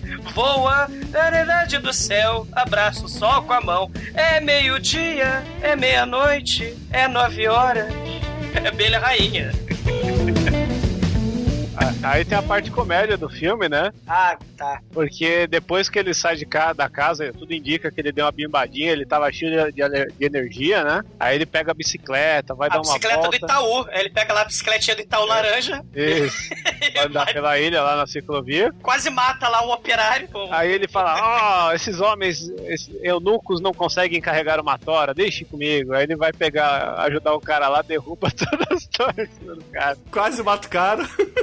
Quase mata o cara, mostrando que boa vontade não é o forte dele, que a boa vontade Não, boa dele- vontade ele tem, ele não tem habilidade pra carregar toras, diferente. É, isso, isso é uma alusão a todo o processo que o personagem dele tá chegando, né? Tudo Não, que ele quer é- fazer. Chicoio, isso é uma alusão que ele é a besta. Essa porra desse detetive é um cu, cara. Não, não, ele tem bom coração, cara. Eu concordo com o Chicoio aí, porque ele para a investigação dele, que é a filha dele que está desaparecida, pra ajudar um rapaz que está se embaralhando todo pra colocar toras em cima de uma Cara, o carroça. rapaz não tava se bananando nada. Ele parou a bicicleta de Itaú do lado. Deixa eu te ajudar. Aí espalhou merda pra todo lado. Aí ele fala: Ó meu Deus, acho que eu vou embora. Né? Porque ele vê aquelas mulheres do Kenny, do, do casaco da abelha. As apicultoras. É, as apicultoras do mal. Aí ele vai embora porque ele acha elas muito sinistras, né? Aí ele esbarra. Cara, porque- desculpa, mas eu também acharia. Bom, ele, ele, ele tá indo embora, né? Ele tá olhando pra trás, porque ele é a besta. Aí ele esbarra numa comédia abelha. Detalhe, ouvintes, olha só, eu tô dizendo que ele é a besta, mas não é por acaso. Ele é um detetive mortalmente alérgico à abelha. E onde é que ele vai? Na ilha do mel, que produz mel pra caralho no lugar de abelha. Mas ele levou duas vacinas no bolso, Ele levou duas ampolas de Ele é um homem precavido. Precavido é meu pau, cara, de óculos, cara. Porra, ele esbarra na colmeia porque ele tá olhando pra trás das abelhas. E aí, ele, meu Deus, as abelhas estão saindo da colmeia. Elas são já é horroroso. E aí, ao invés dele fugir para o outro lado, ao invés de saída pela direita, ele entra como uma besta. Ele entra pelo covil da fazenda cheia de comédia abelha, cara. E as abelhas começam a picar ele. Puta que pariu, ele vai correndo pelo meio assim, as abelhas se jaem assim. Ele, não, not the beast, not the beast. E aí ele cai no chão, ele tá morrendo. E aí a gente fala, meu Deus, ele vai morrer que nem uma Culkin, viva! Viva Que não, bom. porra, que merda, né? Aí ele não consegue usar o remédio da abelha porque ele tá morrendo. Aí ele começa a atuação craque dele, que ele tava morrendo. E aí ele desmaia. Ele tem um pesadelo lá de novo com a Vandinha Loura Burra pela 75 vez. Ou será Rohan, a gente já não sabe mais nada. Eu também não ligo pra mais porra nenhuma. E, caralho, de dentro do carro do fogo saem as abelhas também. Olha aí, olha aí, ó. Abelha e fogo, olha aí. E aí ele acorda numa cama, sendo paparicado por um eunuco segurando as roupas dele. Ai, E a doutora alquimista do mal lá, cara, fazendo carinho no Nicolas Cage, passando a mão em seu peito nu. É. Aí ele, ué, você me curou, eu estava quase morto, você usou ampola? Você me currou. Não, você me curou, mas eu não senti nada. né? Ah, e o nome da doutora alquimista é Musgo, né? É musgo. Caralho, essa, caralho, essa versão dublada. que merda de versão dublada. é. Mas é, é Moss mesmo, cara. É Moss. o- É Moss, né? Eu não, é, Moss, não é lembro. Moss, é verdade. Esse tá certo. Muito Caramba. foda. Aí, ó, vocês pagam muito papo pra gringo, cara. Se é moza é maneiro, a música é paia, né? O Douglas Porra. paga pau, eu acho maneiríssimo, cara. Veraneio é um nome muito foda. Tudo em inglês é maneiro. Vocês ficam ouvindo essas músicas do Nirvana e paga pau, o cara tá falando que é pra vocês dar o cu tranquilo e vocês acham graça nisso aí, cara. E é isso, que, que bosta, continua. Chicoi vai tomar no cu e Almighty e vai se fuder. Eu não falei nada. Ah, mas você tá no meio. Eu não falei Ué? nada. você vai no meio da centopeia humana. O Nicolas Cage vai cagar na sua boca e, o, e você vai cagar na boca do Almighty. Pronto. Aí beleza, Nicolas Cage ele acorda, pega suas roupas com o eunuco, torce muito pra que o eunuco não tenha feito uma maldade ali, né, cara? Mas ele é eunuco, cara, não vai fazer uma maldade nenhuma. Ah, cara, a maldade pode vir de várias formas, É, né, é velho? verdade, é verdade. E língua é tudo a mesma coisa. É verdade que sim. Aí, porra, Nicolas Cage se veste e vai até. Abelha rainha. Ela tem duas a Suzane Alíbera. Caralho. Né? Em Que ela vez de falar meu pai, Funda, é mó sinistro, cara. ela meu pai, não, minha mãe. Que ela é Henri Crista, né? Mamãe. Minha mãe, minha mãe. Mamãe. Mamãe. Caralho, é a abelha rainha, cara. Nove horas, torce cabelos, feiticeira, vamos nos embora. Caralho. É, Essa cena é muito tensa, cara. Enquanto eles falam, tem as abelhas voando, você fica com medo das abelhas pulando no Cage. É perigosa, é Mas muita você tensão. percebe que a Kryptonita tá espalhada, cara. Por isso Mas- que ele mas começa, sabe- a se, ele começa a se fuder aí, cara. Mas sabe por que, que ele não se preocupa? Porque, primeiro, ele não sabe atuar. E segundo, Não, porque não as diga porra... Segundo, porque a merda das abelhas são de CGI que foram postas depois, porque esse roteiro foi cagado. né? Não, mas Então- como assim? Por quê? Você queria abelhas treinadas, cara? Não, cara, não tem sentido nenhum. O sujeito que acabou de quase morrer pelas picaduras de abelha do mal, depois que ele correu pra dentro da fazenda de 200 colmeiazinhas de abelha, e aí ele sai pro jardim, tá cheio de abelha lá, não faz sentido nenhum. Ele devia, porra, temer muito a vida pela vida dele, cara. Não, mas olha só, se a gente parar pra pensar, ele pode ter considerado que o veneno da abelha que ele levou, né, a picadura, pode ser uma espécie de vacina. E aí, porra, ele já tá vacinado ali. Isso aí é, Mas- tanta, é muita camada, cara, não. Isso aí já não é mais eu, acho que, eu acho que essas abelhas simplesmente pra dar um- uma atmosfera tensa, pra mostrar que é um clima opressor, porque a mulher começa a falar as paradas lá dos paganismos, da cultura dela, que ela é descendente de celta, e o caramba quatro, que ela é pagã, que ela não é de Jesus, então ela é do mal, cara. Aí, ó, momento Cinecast. Parabéns, senhor Almighty. Que bela Você está se análise você fez agora. Belíssimo apontamento. Genial, genial. Genial, nossa. Não, aí é já das antigas, já, já é Cinecast das antigas. Genial, eu acho que estamos falando sobre o sacrifício. Ó, eu tenho um, pedido, tenho um pedido aqui pra fazer pro Cinecast, ó, pressagem no Cinecast, tá? Um filmaço que merece Nicolas Cage aí, cara. Só, só pra constar. E só pra constar também, a irmã Summer Islam vira pro Nicolas Cage e fala assim: Sabe o que, que é, seu Nicolas Cage? Sabe o que, que é, seu Edward? A gente tem que fazer aqui é, os rituais todos anuais pra ter uma boa colheita. feita Aí, porra, beleza, eu tô vendo o filme, aí eu lembrei que eles não plantam porra nenhuma nesse filme. Eles cultivam mel, caralho. Eles têm abelhas, então o que, que tem a ver a porra do deus da colheita nesse Não, filme? não, não. Aquela hora que eles estão lá colhendo aquele, aquele monte de madeira lá, tem os caras carregando aqueles feixes de palha, cara. Que é os feixes de palha que eles vão fazer o, o bicho no final. É caldo de cana. Porra, mas isso aí não é fruto, isso não é verdura, não tem colheita Não, mas- pra essa mas, é- merda. mas é justamente isso. A- é dito que a filha dele foi o- uma das últimas porque ela fez uma, uma, colheita ruim. Exato, agora mas têm que- colheita de mel, Chico, isso não, Não, faz a colheita- sentido. É, ué, é a única coisa que sobrou porque a colheita foi Não, ruim. não é, Tem mais cara, colheita. não é, não você é. come verduras? Você, não, você não, é não, não, vegano? não, pera, pera, pera aí. No website que o Nicolas Cage visita no início do filme, é dito que a porra do local é produtor de abelha, caralho. É. Ah, mas aí, Bruno, Não. sabe o que que é? É um plot hole, isso é um furo de roteiro, porque no original é assim um, é um uma, lugar uma ilha de, de maçã. de maçã. Exato. É, é um Mas vem lugar... cá, Cara, não, não, não. Vocês não, cara, vocês não captaram o espírito desse filme. Pera Não, aí, não. Deixa eu fazer uma pergunta, Almighty. Ah. Vem cá, o que, que você faz com mel? Você não colhe? Come. Não, você colhe. É, essa coisa. É, Então é a colheita. forma, sim. Acabou. Aí. Pronto. Acabou. Mas, cara, vocês não pegaram, vocês não pegaram o espírito do filme, cara. Olha só, deixa, Não, deixa eu não. ensinar para vocês. Deixa eu ensinar para vocês como é que vocês interpretam o roteiro, ó. Ouve aqui, olha só. Eles fazem essa, olha só, eles querem, o roteirista aí quer mostrar que essa comunidade aí é do mal. Até agora ela só é uma comunidade estranha, mas no final que a gente vai ver que eles são do mal. Porque o que que eles fazem? Eles simplesmente fazem colheita dessa palha para construir um homem de palha, para fazer um sacrifício, para poder ter mais colheita de palha, pra construir outro homem de palha, pra poder sacrificar mais uma pessoa, pra ter uma nova colheita de palha, pra poder fazer um novo homem de palha. E, e vocês entenderam? É um ciclo, cara. Eles só vivem em favor de um sacrifício, eles vivem pra isso, cara. É um Por filme- isso que eles é um- não têm Jesus no coração, eles são um bando de pagãos desgraçados, cara. É um- isso é foi uma entrelinha que eles deixaram em homenagem ao, ao filme original. É o filme palha, né? Então, você tá me dizendo, né? Tudo bem. É, não, É, e, se, se é. você quiser ter, ter uma visão mais antropológica da parada, as abelhas elas, elas fazem a parte das flores ali, né? Fazem crescer flores. Embora não seja de comer, flor é um negócio de exportação, que, que eles, da onde eles podem tirar o dinheiro, Cara, vocês são especialistas agora. Vocês são agro, agronegócio, vocês, né? Eu, eu acordo cedo pra ver Globo Rural todo domingo. Bom, Parece que é companhia. Acho que maneiro é maneiro. aproveita e vê pequenas empresas, grande negócio e faz seu É. negócio maravilhoso. Telecurso Palha e... 2000. Essa companhia era bom, mas depois eles começaram a devolver o peixe, eu parei de ver. Que eu... Ah, é verdade. Você não vê mais o Telecurso 2000.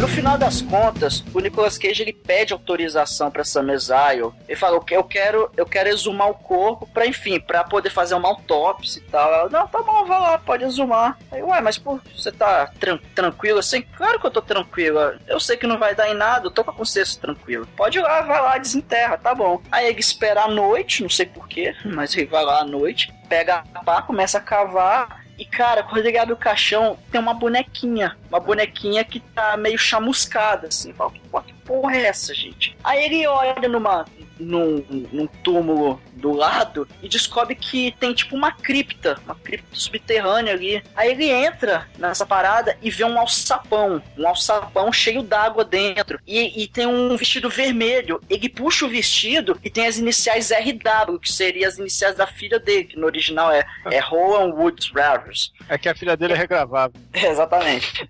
Aí ele, aí, caramba, ela tá aqui dentro, meu Deus. Ele vai lá, abre o alçapão, entra naquela água que puta que pariu, deve ter. Cara, deve ter leptospirose pra caralho naquela água, mas ele entra. E aí ele vai olhando lá, tem, ele tem a lanterninha que funciona embaixo d'água. É uma lanterna Maglite, porra. É, ué. Ele vai vendo lá e tal, até que alguém fecha o sapão. Aí, puta que pariu! Socorro, alguém me tira daqui, eu estou preso, meu Deus! E aí, ele fica lá, cara, a noite toda, dentro d'água, e começa a ter alucinações ali, porque, porra, ele tá dormindo dentro d'água e não consegue dormir direito. Até que alguém ouve o grito de socorro, a Salgueiro ouve ela. Aí, aí Edward, você está aí? Socorro, me ajude, estou aqui embaixo. Aí ela fala, o que aconteceu? Ah, eu vim aqui, alguém me prendeu. Só que eu achei, olha só, eu achei o vestido da nossa filha. Ela, te, ela tava embaixo, alguém prendeu ela aqui. Eu preciso investigar. Mas olha só o que, que eu achei. Eu achei essa bonequinha aqui. Mas como é que ela. Como é que ela queimou? How I get burned? How I get burned? How I get burned? Aí ela fala, eu não sei. Eu, eu, eu, vou, eu vou investigar. Toma o vestido aqui. Eu, eu, eu vou começar Ô, a investigar ô, Mate, ele aí já tá no nível, já tá no nível Mr. Vampire, né? Ele já passou do nível Face-Off há muito tempo. Agora ele já tá no nível Mr. Vampire, né, cara? Cara, ele, ele Face-Off. começa. Ele tá doidaço já e fala: Cara, eu tenho que achar minha filha, eu tenho que investigar esse negócio. Ele vai na casa da doutora maluca lá, que é fotógrafa. Ele A arromba doutora a fechadura- Musgo. É, ele usa uma lockpicking lá no- na fechadura, entra na casa e começa a investigar. E, cara, tem um monte de vidro com cobra no formol, um monte de coisa e tal. É, Ele começa a olhar as fotos e tem fotos das crianças das colheitas dos anos anteriores e tal. Aí ele até acha a foto lá da, da filha dele. E caramba. E depois ele, ele, ele, sob o efeito psicotrópico do crack do mal, ele resolve ir na mansão da Henri Crista. Ele vai puto. Ele vai com efeito Mr. Vampire, mas Vampire. Ele vai lá, né? How to get burn, né? Aí, E aí, tá doidaço. O que, que ele encontra lá? E aí, quando ele vai, ele entra na mansão da Henri Crista, abelha rainha, ele entra no nível Sérgio Malandro. Porque começa o momento, porta dos desesperados. É, é. Se joga no chão, Nicolas Cage, você tá desesperado. E aí, é, porta 1, um, tem lá um vovô todo picado de abelha. Porta 2, não tem nada. Porta 3, se joga no chão, tá trancada. Porta 4, tem o velho truque da garota pelada, cheio de barba de abelha. Se joga no chão, Nicolas Cage, yeah, yeah. sem efeito especial dessa hora, você tem que falar que não tem CGI aí. O bagulho é a beira de verdade da menina pelada de verdade. E as portas tem aquele vidrozinho que é pra você olhar através da porta, né? E, cara, é um vidro amarelo em forma de colmeia, lá em um hexágono, cara. E fosse a- uma colmeiazinha. E a Henri Krista, ela é uma abelha rainha Um mesmo. favo, né? Amante. O nome disso é favo. Sim, é, é o losangozinho, o, losango, não, o hexágono do favo da, da E o abelha. nome da minha jeba é Falo. The, the man is... Oh, oh, é, oh. é, Ah. fa- Phallic Você, você está com inveja, porque nesse filme o Nicolas Cage exumou, entendeu? É, o Nicolas Cage exumou. E How to Get Burn, né? E aí ele, o Nicolas Cage volta pro seu estágio face-off. Ele pega a professorinha Helena, que ela tava de máscara de pena e bicicleta andando pela ilha, porque tá chegando a hora do festival. Vamos queimar a porra do Nicolas Cage, pelo amor de Deus, né? Vamos acabar com essa merda desse filme. E aí ele puxa. Saio da bicicleta, professora Helena! Não saio! Saio da bicicleta, professora Helena! Não saio! Aí ele, eu estou armado! Puxa a pistola, cara. Fala assim, tu não vai sair da bicicleta não, filha da puta. Ele Você tem assalta. 10 segundos. O policial zela pela moral, os bons costumes e a lei, ele assalta a professora Helena. Não, ele fala assim, assuntos de polícia, eu preciso do seu veículo, madame. Um passo, por favor, pra direita. Caralho, ele frenético. Ele já tá no, ele já passou do face off há muito tempo, cara. Ele tá no nível vampire. Ele vai É, dá pra ver pelo gritando. cabelo. Caralho, ele é. É. Ele entra Outro no motivo pela sua inveja. Tá no cu, tá no cu. Ele, ele, ele, ele assalta a professora Helena, ele entra lá na, na, na porra da taverna, os homens cagam pra ele, porque afinal de contas eles são os merda, e aí ele passa pelas gêmeas idosas cegas, porque tem gêmeas idosas cegas. Caralho, sinistras, diga-se de passagem, cara. Ele sai gritando, coloca as mãos pra cima, Rebel, Rebel, tira a máscara da menininha, eu vou procurar por toda essa ilha. Aí tem a menininha que se finge de morta no armário. E aí, eles começam a atuação. Não é mais atuação Mr. Vampire, é atuação sacrifício, cara. Infelizmente, se o filme não fosse só 20 minutos assim, filme- se fosse o filme todo, cara, esse filme realmente eu tenho que admitir que parece muito foda. Porque começam os 20 minutos finais do filme, Nicolas Cage cracudo, doidaço, ele tá frenético. Cara, imaginem o Beavis lá do Beavis and Butthead quando vira cornolho, cara. Caralho. É o Nicolas Cage agora nesse momento do filme. Caralho, ele vai até a praia, vê o vovô Alzheimer lá, ele sem O boca. vovô que viu a vulva da vovó. É, o vovô que vai a vovó da vovó, ele sem boca. E aí, de trás de- do pé do moranguinho, saem três bruxas que brotam. Uma tem a máscara de peixe, a outra tem a máscara do viado, a outra tem a máscara do Alfio. É teimoso, eu não tô de sacanagem.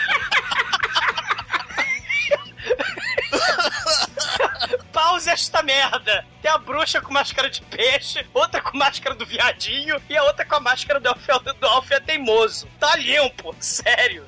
Cara, e aí o Nicolas Cage, ele percebe que tá na hora do, do ritual. E aí ele corre pra taverna pra, sei lá, Agora chega! chega, né? Chega dessa palhaçada. Aí ele vai pra taverna. É o início, é o início de uma coisa muito divertida. que Essa cena- Cara. É só porque ele quis fazer um beat slap. Sim, Chico. Caralho, essa cena é o começo de um momento de 20 minutos muito divertidos, cara. Só o Nicolas Cage pode proporcionar, porque esse filme é um cu. Aí o diretor fala, isso foi a merda mesmo. Nicolas Cage, sai da gaiola. Aí tira o Nicolau da gaiola. Cara, aí o Nicolas Cage, ele entra na taverna, tá lá a taverneira veraneio, se preparando pro ritual, colocando a sua roupa de urso. Ela vai se vestir de urso. Aí o Nicolas Cage começa a discutir com ela. Ah, me diga onde está minha filha, eu quero minha filha, cadê a primavera, cadê a primavera? Aí no fim das contas eles começam a sair da porrada, o Nicolas Cage dá um murro, dá um murro na cara da mulher, cara. Um beat slap. É o Nicolas Cage com Kung Fu Panda, cara. E aí, a, a outra gostosinha lá fica possessa com isso e, porra, pula nas costas do Nicolas Cage, faz aquela tesoura com as pernas assim, trançando na barriga dele, segurando ele pela cabeça. Aí o Nicolas Cage só pega ela e arremessa na parede, cara. Ele dá um ipom na mulher, a mulher voa na parede. Cara, não- Dá soco e dá voadora nessa mulher, cara. Caralho, é verdade, ele dá Cara, voadora não, na mulher. voadora, cara. Não, Ele- não é voadora. Cara, ele é o golpe do Bruce Lee, cara. Aquele golpe de- que o Bruce Lee. Não, chega a ser uma voadora. Mas é exatamente o golpe do Bruce Lee, que ele chega nos caras e faz. "Uá!" Daquele passo assim e. e, É um cara, chutão é- de. É um chute lateral. É um chute lateral, cara. É, cara. Quem. Caralho, você não espera isso. Essa é a porra mais engraçada do mundo. Aí automaticamente eu me contradigo, porque fica mais engraçado. O Nicolas Cage com a roupa de urso. Ele vira um Zé Comércio Chewbacca, cara. O Nicolas Cage. Olha pra cima. Meu Deus, cara. Esses 20 minutos são épicos. E aí, o Nicolas Cage, ele vai correndo pra. Ele vai, ele vai stealth. Eu vou escondido. Eu sou um urso ninja! Ele chega. Tem, a para, tem o desfile, né? O desfile do festival. Tá a galera lá Eu sou um urso dançando. ninja! Shhh, fala pra ninguém, ó. Shhh, tô escondido. E detalhe, pra coisa ficar mais bizarra, a nossa querida abelha rainha, ela vai liderar o festival. Mas ela não resolve liderar o festival fantasiada normalmente. Ela resolve virar a vovó do William Wallace. ela põe, ela põe a carinha azul e branca e, e fala Freedom. Agora imagina Freedom, ela pegando o kilt e levantando que nem o Mel Gibson, só que sai daquela mochiba de dentro do joelho. Oh. E nesse meio tempo, Nicolas Cage lá de urso, playboyzão, ninjamente, sem ninguém perceber que é ele, chega pra Salgueiro, ó, tira só um pedacinho da máscara, ó. Shhh, meu amor, sou eu. Shhh, faz o que eu mandar, tá? Shhh. E o Nicolas Cage é o cara muito escroto. Mas o resto da processão do mal parece os banana split, cara. Os bananas de pijama. Tudo desconjuntado, parece a TV Colosso com defeito, cara. É coisa horrível. E caralho, aí chega a cena. A gente achava que o Nicolas Cage fantasiado de urso era o troço mais engraçado do mundo. Mas não, o ápice está por vir, cara. Amarrar a porra da, da Rohan na parede. Da primavera. Cara, da, da primavera. Tem a doida do lá tocando berrante. É a vuvuzela do inferno, cara. E o Nicolas Cage com roupa de osso, oh meu Deus! E no meio lá da procissão do Banana Split, de pobre, a, a Botox cracuda lá faz biquinho. O Nicolas Cage sabe o que ele tem que fazer. Ele de urso sai correndo, tan, tan, tan, tan, tan, tan, correndo de roupa de urso, cara. Ele encarna o espírito do Conner, cara. E ele é, corre. Put the berrante back on the box, cara. Cara, imaginem Corre, o Chewbacca. Ele leva duas semanas pra chegar lá, ninguém chega atrás dele. E aí sim, ele faz agora a coisa mais engraçada do mundo. Ele vestido de ouro dá um soco na mulher, cara. No berrante! Aí vira pra menininha primavera e fala assim: Filhinha, filhinha, você não sabe, eu sou seu pai e também sou policial, venha comigo. E ela, por algum motivo, ela não começa a gritar ensandecida, meu Deus! Ele assassinou a mulher berrante! E ele fala que é com ele!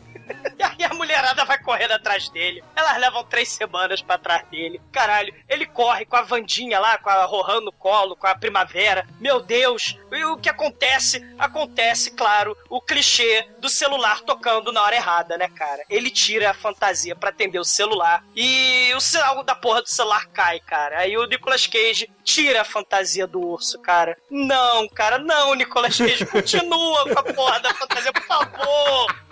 Nicolas Cage urso, volta! Não! Aí o filme fica muito sem graça, porque o Nicolas Cage tira a fantasia do urso. E aí a garotinha sai correndo. E aí o Nicolas Cage vai atrás da garotinha. Ela desembesta na frente. E aí, porra, o Nicolas Cage atrás, já sem sua fantasia de urso, eu concordo com o Douglas, o filme dá uma caída aí.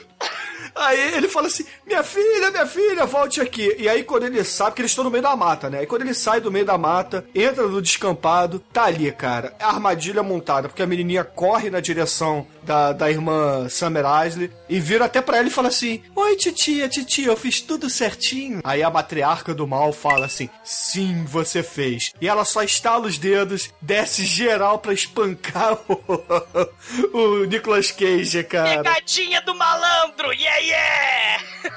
Nicolas Cage, você se fudeu. Nicolas Cage vai fazer glu-glu, vai fazer o glu-glu, vai tomar no cu, cara. E aí, porra, uma câmera vista de cima, né? Uma visão aérea mostrando o Nicolas Cage dando porrada em alguns ali, mas não tem jeito. É muita gente, é muita mulher, é muito homem. Pega o Nicolas Cage, coloca ele dentro de um saco. Não antes de contar toda a plot misteriosíssima do filme que a gente nem desconfiava, né? Eles matam o, o, o tiquinho de suspense que esse filme tinha, explicando sobre. explicando didaticamente, mastigadamente, sobre o mistério menos misterioso do mundo, que é a porra do roteiro desse filme. A, a garotinha lá.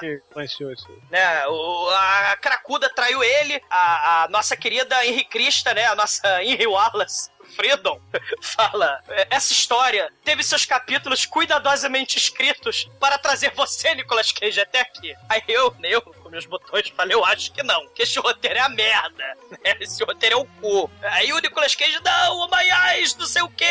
Aí ele vai tentar dar tiro na- no- nos figurantes, mas a cracuda do Botox pega as balas da arma do, do Nicolas Cage, tava já com ela na mão. Filha da puta. Nesse momento, na versão unrated desse filme, temos a cena mais tensa de todas, né? Em que Nicolas Cage ele é sodomizado de duas formas terríveis. Primeiro, um momento que foi ultramente censurado aí desse filme, que é o momento que quebram as duas pernas dele, dando golpes no joelho, e, e ele fica com o joelho igual aquele ZT do, do contato, né?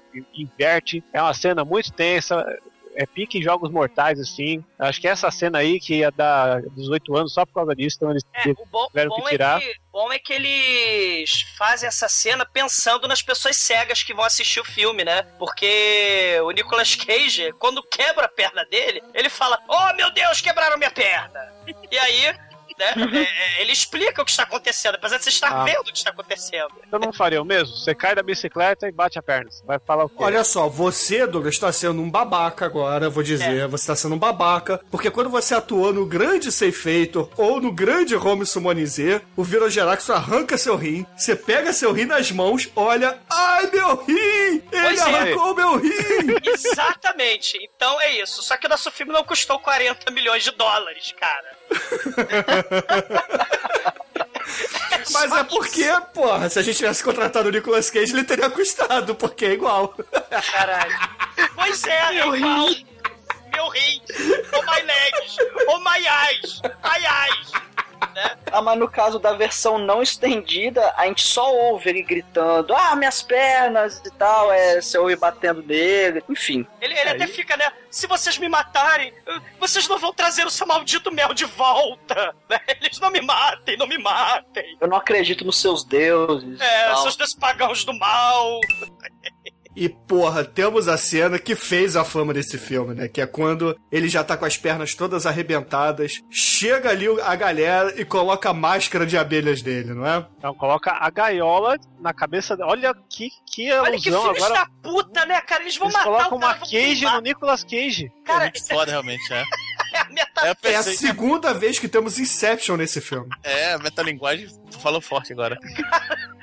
Esses caras são os filhos da puta que vão queimar vivo o Nicolas Cage, mas eles ficam picando ele com a gaiola. E detalhe, a gaiola não tem aquela tela para as abelhas não saírem voando. As abelhas, por algum motivo, elas são adestradas o suficiente para ficarem dentro da gaiola, onde entra na cabeça do Nicolau Gaiola. É um traço impressionante. São abelhas sem asa, né? Eles devem ter tirado as asas das abelhas. Ah, cara, elas caírem.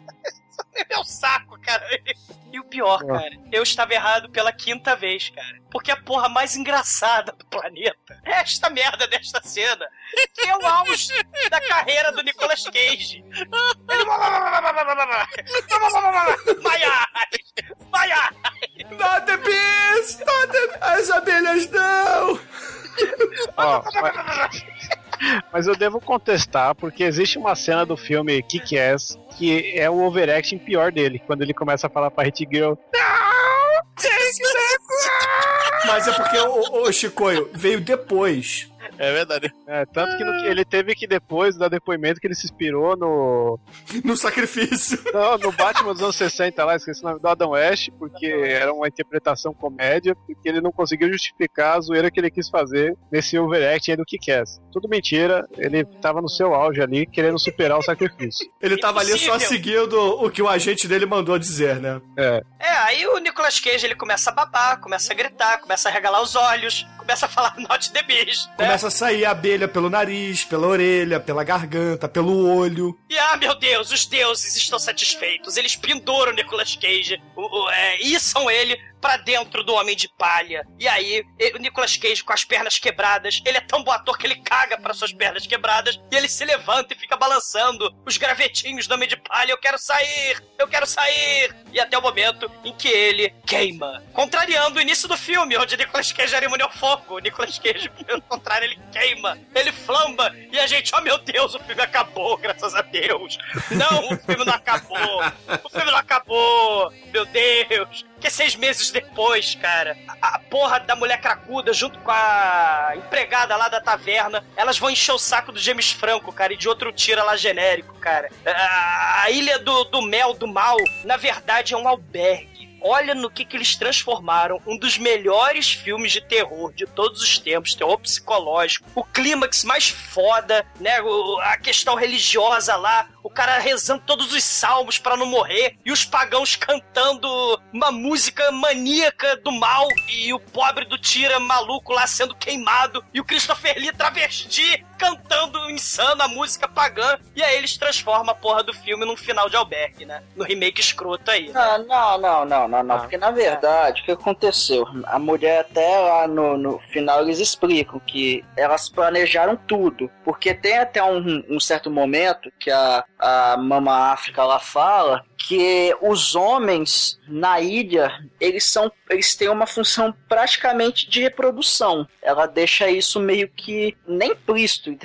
Deixa isso bem escancarado. E, e o que que eu entendi, pelo menos, desse final? Que as mulheres, elas iam lá, saía da ilha, né? As mulheres lá de olho azul, não sei o que, dando mole pros caras, engravidava dos caras, voltava pra ilha, tinha o filho, esperava passar uns anos. E detalhe, o cara que a, a mulher chegou lá na boate era policial também. Então o que, que ela ia fazer? Ela ia fazer a mesma coisa, ia, ia acabar engravidando do cara, ia embora, ia voltar pra ilha, ia deixar a filha crescer uns 5, 6 anos, ia fazer a mesma coisa, cara, pra cumprir o ritual de novo, sacou? É, então, por que que, já que eles vão matar de qualquer jeito a pessoa que entra na ilha, porque esse filme é, tem um pouquinho de parecido lá com o original, porque eles falam, o, o homem que vai ser sacrificado, ele tem que pisar de livre e espontânea vontade na ilha, né? Ele, é, eles falam assim, mas então, assim que ele pisa no caralho da ilha, por que que elas não assassinam a porra do Nicolas Cage a carne, no entendeu? exato momento em que ele chega. Por que elas roubam a porra da fita do segredo? Isso elas fizeram muito bem, aliás. Mas por que que, eh, quando ele se afogou, por que que elas não, não, não pegam ele? Quando ele desmaiou picado de abelha, por que que elas, filha da puta, não pegam e amarram e acorrentam ele e esperam o dia do sacrifício? Porque é explicado, para o sacrifício funcionar, o Nicolas Cage tem que ir de boa vontade. Ele tem que ir por própria vontade. É só por Ele isso. entrou de boa vontade na ilha. Mas ele tem que continuar na ilha até o dia do sacrifício. É só isso, Douglas. Ele tem. Não, ele chegou no local do sacrifício por vontade própria, que a filha foi indo na frente, ele, ai, não corre não, peraí. E ele foi, ele caminhou até o local do sacrifício. Então você tá me dizendo que a, a William Wallace, a vovó do William Wallace, ela é uma espécie de sós, de jigsaw, que ela sabia todos os passos que o Nicolas Cage ia tomar.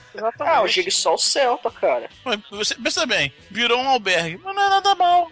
Você também se virou um coisa, também não é nada mal. O Albergue que virou isso, cara. É, O isso que a gente aí. tem que ressaltar é que depois mostra a cena do, do James Franco no bar, porque isso também é uma alusão à carreira do James Franco, porque o James Franco, ele é um apadrinhado do Nicolas Cage. E o único filme que o Nicolas Cage fez, aquele Sony lá, que ele é diretor do filme, quem que é o ator principal? James Franco. Logo, isso mostra que James Franco pretende assumir o legado do Nicolas Cage para as próximas gerações. Olha só. Olha aí. Pô, tem, tem potencial. Cara, o- o- esse, esse filme é tão caça-níquel, é tão filho da puta, que eles deram a- a- o gancho pra continuação com o James Franco, cara. Puta que Aí, pariu. Grande caralho. ator também. Não, mas o, o melhor desse filme é que ele, ele é dedicado a Johnny Ramone. E aí ele se matou depois, né, cara? Ou foi sacrificado. Acho que ele já tinha morrido nessa época aí. É, sacrificaram ele, cara. to cheer. Yeah.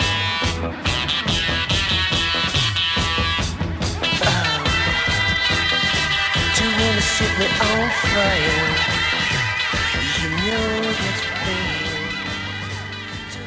Don't wanna set nicolascage.com.br. I decree that her death be by rumor. The skull gleamed and creaking sat back in its chair. E agora, caríssimo exumador, por favor, diga aí pros ouvintes que você adorou esse filme. Vai, no fim das contas, você gostou pra caralho do final do filme. E diga aí, qual é a sua nota para O Sacrifício, estrelado pelo Nicolas Cage? Caralho, se um dia, né, a Angelina Jolie fez a Malévola, torce- a gente tem que torcer, oremos irmãos, pro Nicolas Cage interpretar o Seal Puff na, na versão live. Porque a Angelina Jolie fez a Malévola da, da Bela Adormecida. Ele tem que fazer o Seal Puff, porque ele de urso é fantástico. É melhor atuação da carreira dele, ele fantasiado de urso. Tá aí, ó, né? Nicolas Cage pro remake do Zé Comé no cinema, hein? Isso. É, melhor. Se o Puff é muito down, o Nicolas Cage é, é mais loucão, entendeu? Se Cara, Puff É, assim. É, Ou então é- o Nicolas Cage pro Ted, né? Ted 2. é de dois aí, pô. Eu, eu penso nesse filme, né? Que esse aí é um dos filmes, assim, uma das comédias é, não intencionais, assim, mais bizarras de todos os tempos. Porque é o remake Caça-Níquel. E o filme tem uma hora e caralhada, uma hora e quarenta, sei lá. O filme só presta nos 20 minutos finais, cara. É impressionante. Eu penso no sacrifício, assim como aquelas paródias de filme de terror, tipo o Exorcista do, do Leslie Nielsen. Assim, tem a Casa de Cera, né? Que é o terceiro remake com a Paris Hilton. Tem o segundo remake que tem o Vicente Preço, né? Em 53. E, caralho, o remake do Sacrifício tem o Nicolas Cage, né? O original tem o Christopher Lee. Só vale como paródia, cara, né? Assim, vamos esperar, né? No futuro, talvez, né? Que se o Nicolas Cage quiser, se ele quiser travestido, fazer a Rosa Maria, do bebê da Rosa Maria, que ele faça. Porque esse tipo de filme só vale como terror intencional, cara. O original é um dos filmes, porra, mais fodas de todos os tempos. É clássico porque é, você se ambienta no clima, na atmosfera pagã. Você entra ali, você vai ficando insano. O filme vai te levando numa viagem, tipo Dario Argento também, de horror psicológico. E essa merda, né? Enquanto isso, daí quando você tem viagem psicológica e medo, terror psicológico de um lado, você tem a abelha na porra do remake do Nicolas Cage, né? Mas os 20 minutos do, do filme do Nicolas Cage são épicos, cara. Nicolas Cage Zé Colmeia, Nicolas Cage dando voadora, Nicolas Cage e as abelhas, caralho. É o Nicolas Cage sendo Nicolas Cage, é o detetive mais idiota do mundo, dando voadora em um monte de mulher, fantasiar de urso. Caralho, né? Eu não acredito que eu disse essa última frase. Meu cérebro derreteu, meus olhos derreteram. Pelos 20 minutos finais do filme, o filme leva a nota 2. E agora, caríssimo Anjo Negro, o que, que você achou do sacrifício? E é claro, sua nota para ele. Cara, que filme foda, né? Fala a verdade. Não. Cara, esse, esse filme, cara, não precisa de faíscas caindo no teto, porque tem todo um homem palha, meu irmão, que cai é muito foda, cara. Cara, esse filme é, é, cara, é divertidíssimo. Vai, vai, vai, vai, pô. É, esquece o, o original. Por aquele negócio de comparação. Olha só o filme, cara. O filme é muito, muito maneiro, cara. O filme é, se diverte pra caramba. É, tem aquele sushi bem hollywoodiano assim. Mas, cara, o Nicolas Cage transforma o filme, cara, num espetáculo, cara. Realmente você não espera uma voadora no peito da mulher. Você não espera o, o urso dando a porrada, cara. Você podia ter dormido o filme inteiro. Se você não chegar nessa parte não falar que o filme foi bom, tem algo errado com você. É nota 5. Caralho! ok, ok. Note D5, note D5! E agora, Almighty, qual é a sua nota de 0 a 5 para o sacrifício? Eu gosto desse filme, cara. Eu vi ele antes do remake, inclusive. É, assim, eu assisti esse filme porque todo mundo falava mal. Porra, esse filme é uma merda. É, tem o filme original e tal. Beleza, eu assisti esse filme. E eu falei, porra, é, ele, ele tem um, um clima legal, assim, da ilha, aquela coisa de estranheza e tal. É, é claro que o original ele consegue ter um, um clima mais maluco ainda, até porque é filme dos anos 70, né, cara? Então é já, já tá implícito ali. Mas o cara, esse remake, ele, ele conseguiu pegar um, um pouco da, da essência do original e jogar lá. Claro que é um filme diferente, ele é um filme é, Hollywood, ele tentou ser um blockbuster, é, ele tirou as coisas mais polêmicas, os temas mais pesados. Só que, cara, o final, o final é, é escroto também, cara. Que o cara, porra, ele fica lá o filme todo correndo atrás da filhinha e tal, e no final a filha mata ele, que é a filha que bota fogo no Homem de Palha, cara. E, e, e aquele esforço dele todo, ele se esforçou pra morrer no final, cara. Cara. Isso eu achei foda eles manterem o final. É,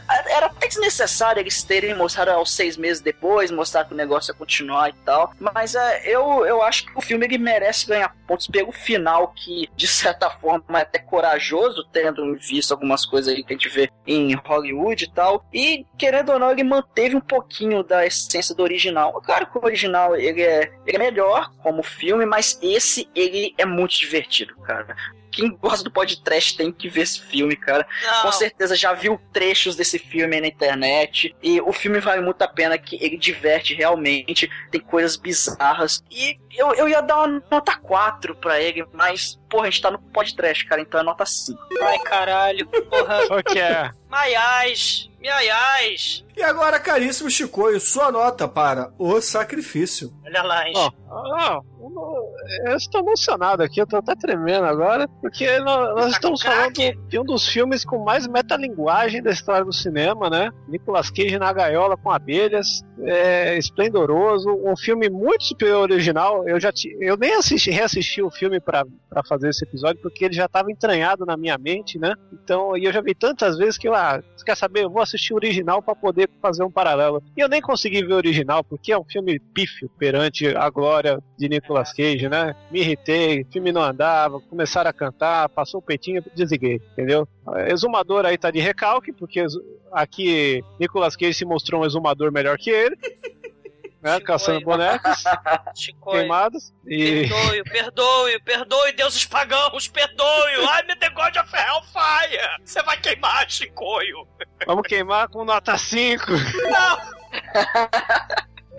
Eu tenho que to burn, cara. Eu tenho que to burn. Bom, caríssimos ouvintes, é o seguinte, esse filme aqui, eu, olhando isoladamente, ele é uma merda. Completa, absurda, fedorento, o filme é chato pra caralho, porque o filme não, não faz sentido nenhum, as coisas não andam, mas é aquilo que o meu irmão falou. O que o Douglas disse é verdade. Chega no finalzinho, o Nicolas Cage bota a roupa de Zé Comé, meu irmão, a parada é ascendente absurda, cara. O negócio fica muito, muito, muito engraçado. Mas o filme realmente não, não é bom, cara. O início do filme não é bom. O meio do filme também não é bom. O final do filme também não é bom. Porque tem o, o James Franco lá que não. Era desnecessário. E por isso, só porque tem Nicolas Cage, o filme merece nota 1, na minha opinião.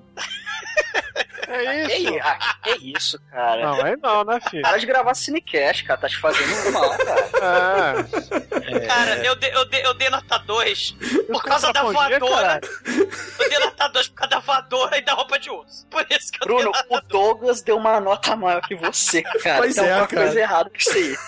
Contrapongia as ca- a Ô, captação. Douglas, tô, tô orgulhoso de você, Douglas. Isso aí, cara. O Bruno não gosta mais de. Quem chamou esse cara pra gravar? Não tá puto porque a gente falou que é superior ao original, só isso. Bruno, Bruno, Ah. o filme, você falou que ele concorreu a cinco framboesas de ouro, né? Você sabe quais foram as cinco framboesas de ouro? Tem uma que é o Nicolas Cage e a sua roupa. É assim, ó. Foi é, cinco framboesas de ouro. Concorreu. Não ganhou nada, porque esse filme não ganhou nada. Pior filme, pior ator, Nicolas Cage. Pior roteiro do diretor do filme. Pior plágio e pior casal contracenando. O casal contracenando é o Nicolas Cage a roupa de urso. E com essa informação, caríssimos ouvintes, fiquem também sabendo que o Sacrifício aqui no podcast recebeu a média de 3,6. Tá alto, tá alto. E com essa nota, Demetrius, eu lhe pergunto, que música a gente vai usar para encerrar esse programa? Pô, tem várias músicas óbvias, né, cara? Vamos lá, vamos, vamos falando das ah, músicas óbvias. Vamos, vamos chutando aí, vai, vocês. Fica comigo, meu mel. Ideia também, ó. Os Caldas Haja Amor, que o. Haja amor, exatamente. Querer ser uma abelha e tal. Mas, cara, nenhuma dessas músicas supera a onomatopeia fantástica de El Chan. Tadam, tadam, tadam, tadam, tadam. Zzz. Abelha. E caríssimos ouvintes, então fiquem aí com o El Chan e até a semana que vem. Meus olhos, meus ouvidos, meus ouvidos. meus ouvidos.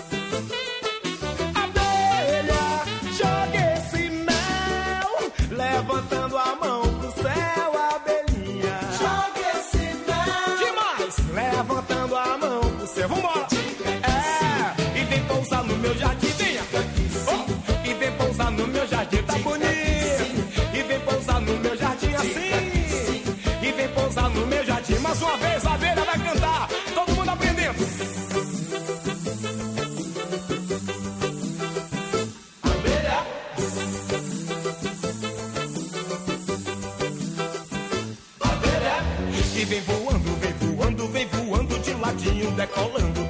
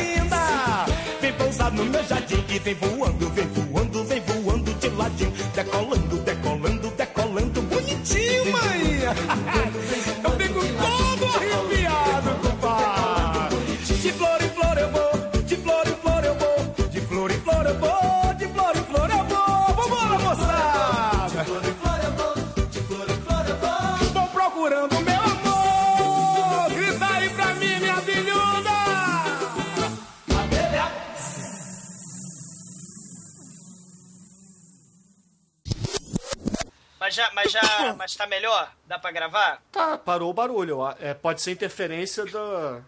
Do, da tomada. Da E a, tomada. bate- a bateria vai durar quanto tempo ainda? Bateria. Ela tá cheia? Bateria. Peraí, como é que eu saio daqui do e-mail? Peraí. A bateria. Tem 70% restante. Acho que dá. 70% é, é o novo, né? É o novo, acho que dá. Ah, o novo dá, o novo dá sim. É, o novo são 3 horas, eu acho. de- É, diminui um pouco o brilho da tela, se for possível. Não, não precisa não. O novo Brilho é. da tela. Você quer realmente mais, mais Caralho. meia hora. É o esquema assim? de, bate- de economia de bateria também. Ô Douglas, você tem A um teclado. tela é o Edward. no, no teclado tem um. Ajustar o brilho da tela, é isso? Caramba, Isso. Diminui um pouco caralho, eu você. sou um hacker. Peraí, Aí você vai ganhar Ah. mais vida de bateria agora. peraí. Opções de carga de bateria expandida. Não, no teclado deve ter um botão de brilho. Economia de energia? No teclado, Douglas. Não, tô Não, no, usando... no teclado vai ter o iconezinho de brilho, um solzinho com seta pra Pronto, cima, um Douglas. solzinho com seta pra Diminui baixo. aqui. Isso, beleza. Bota na metade. É o Tem suficiente. tudo, tá tudo apagado aqui, pronto. Porra, aí você não lê, caralho. Ah, lê para os fracos.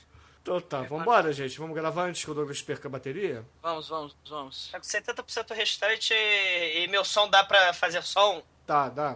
Tá bom. O, bom, ó, na pauta eu botei Churume nome de árvores, hein? Se vocês quiserem botar outra coisa, vocês botam. Porra, eu, eu, eu tinha Ah. posto frases lindas e chocríveis do, do Nicolas Cage. Que árvore? Porque são. É Todo mundo tem nome de árvore nesse filme, É. Chico. Não, eu não reparo? Olha que filme profundo.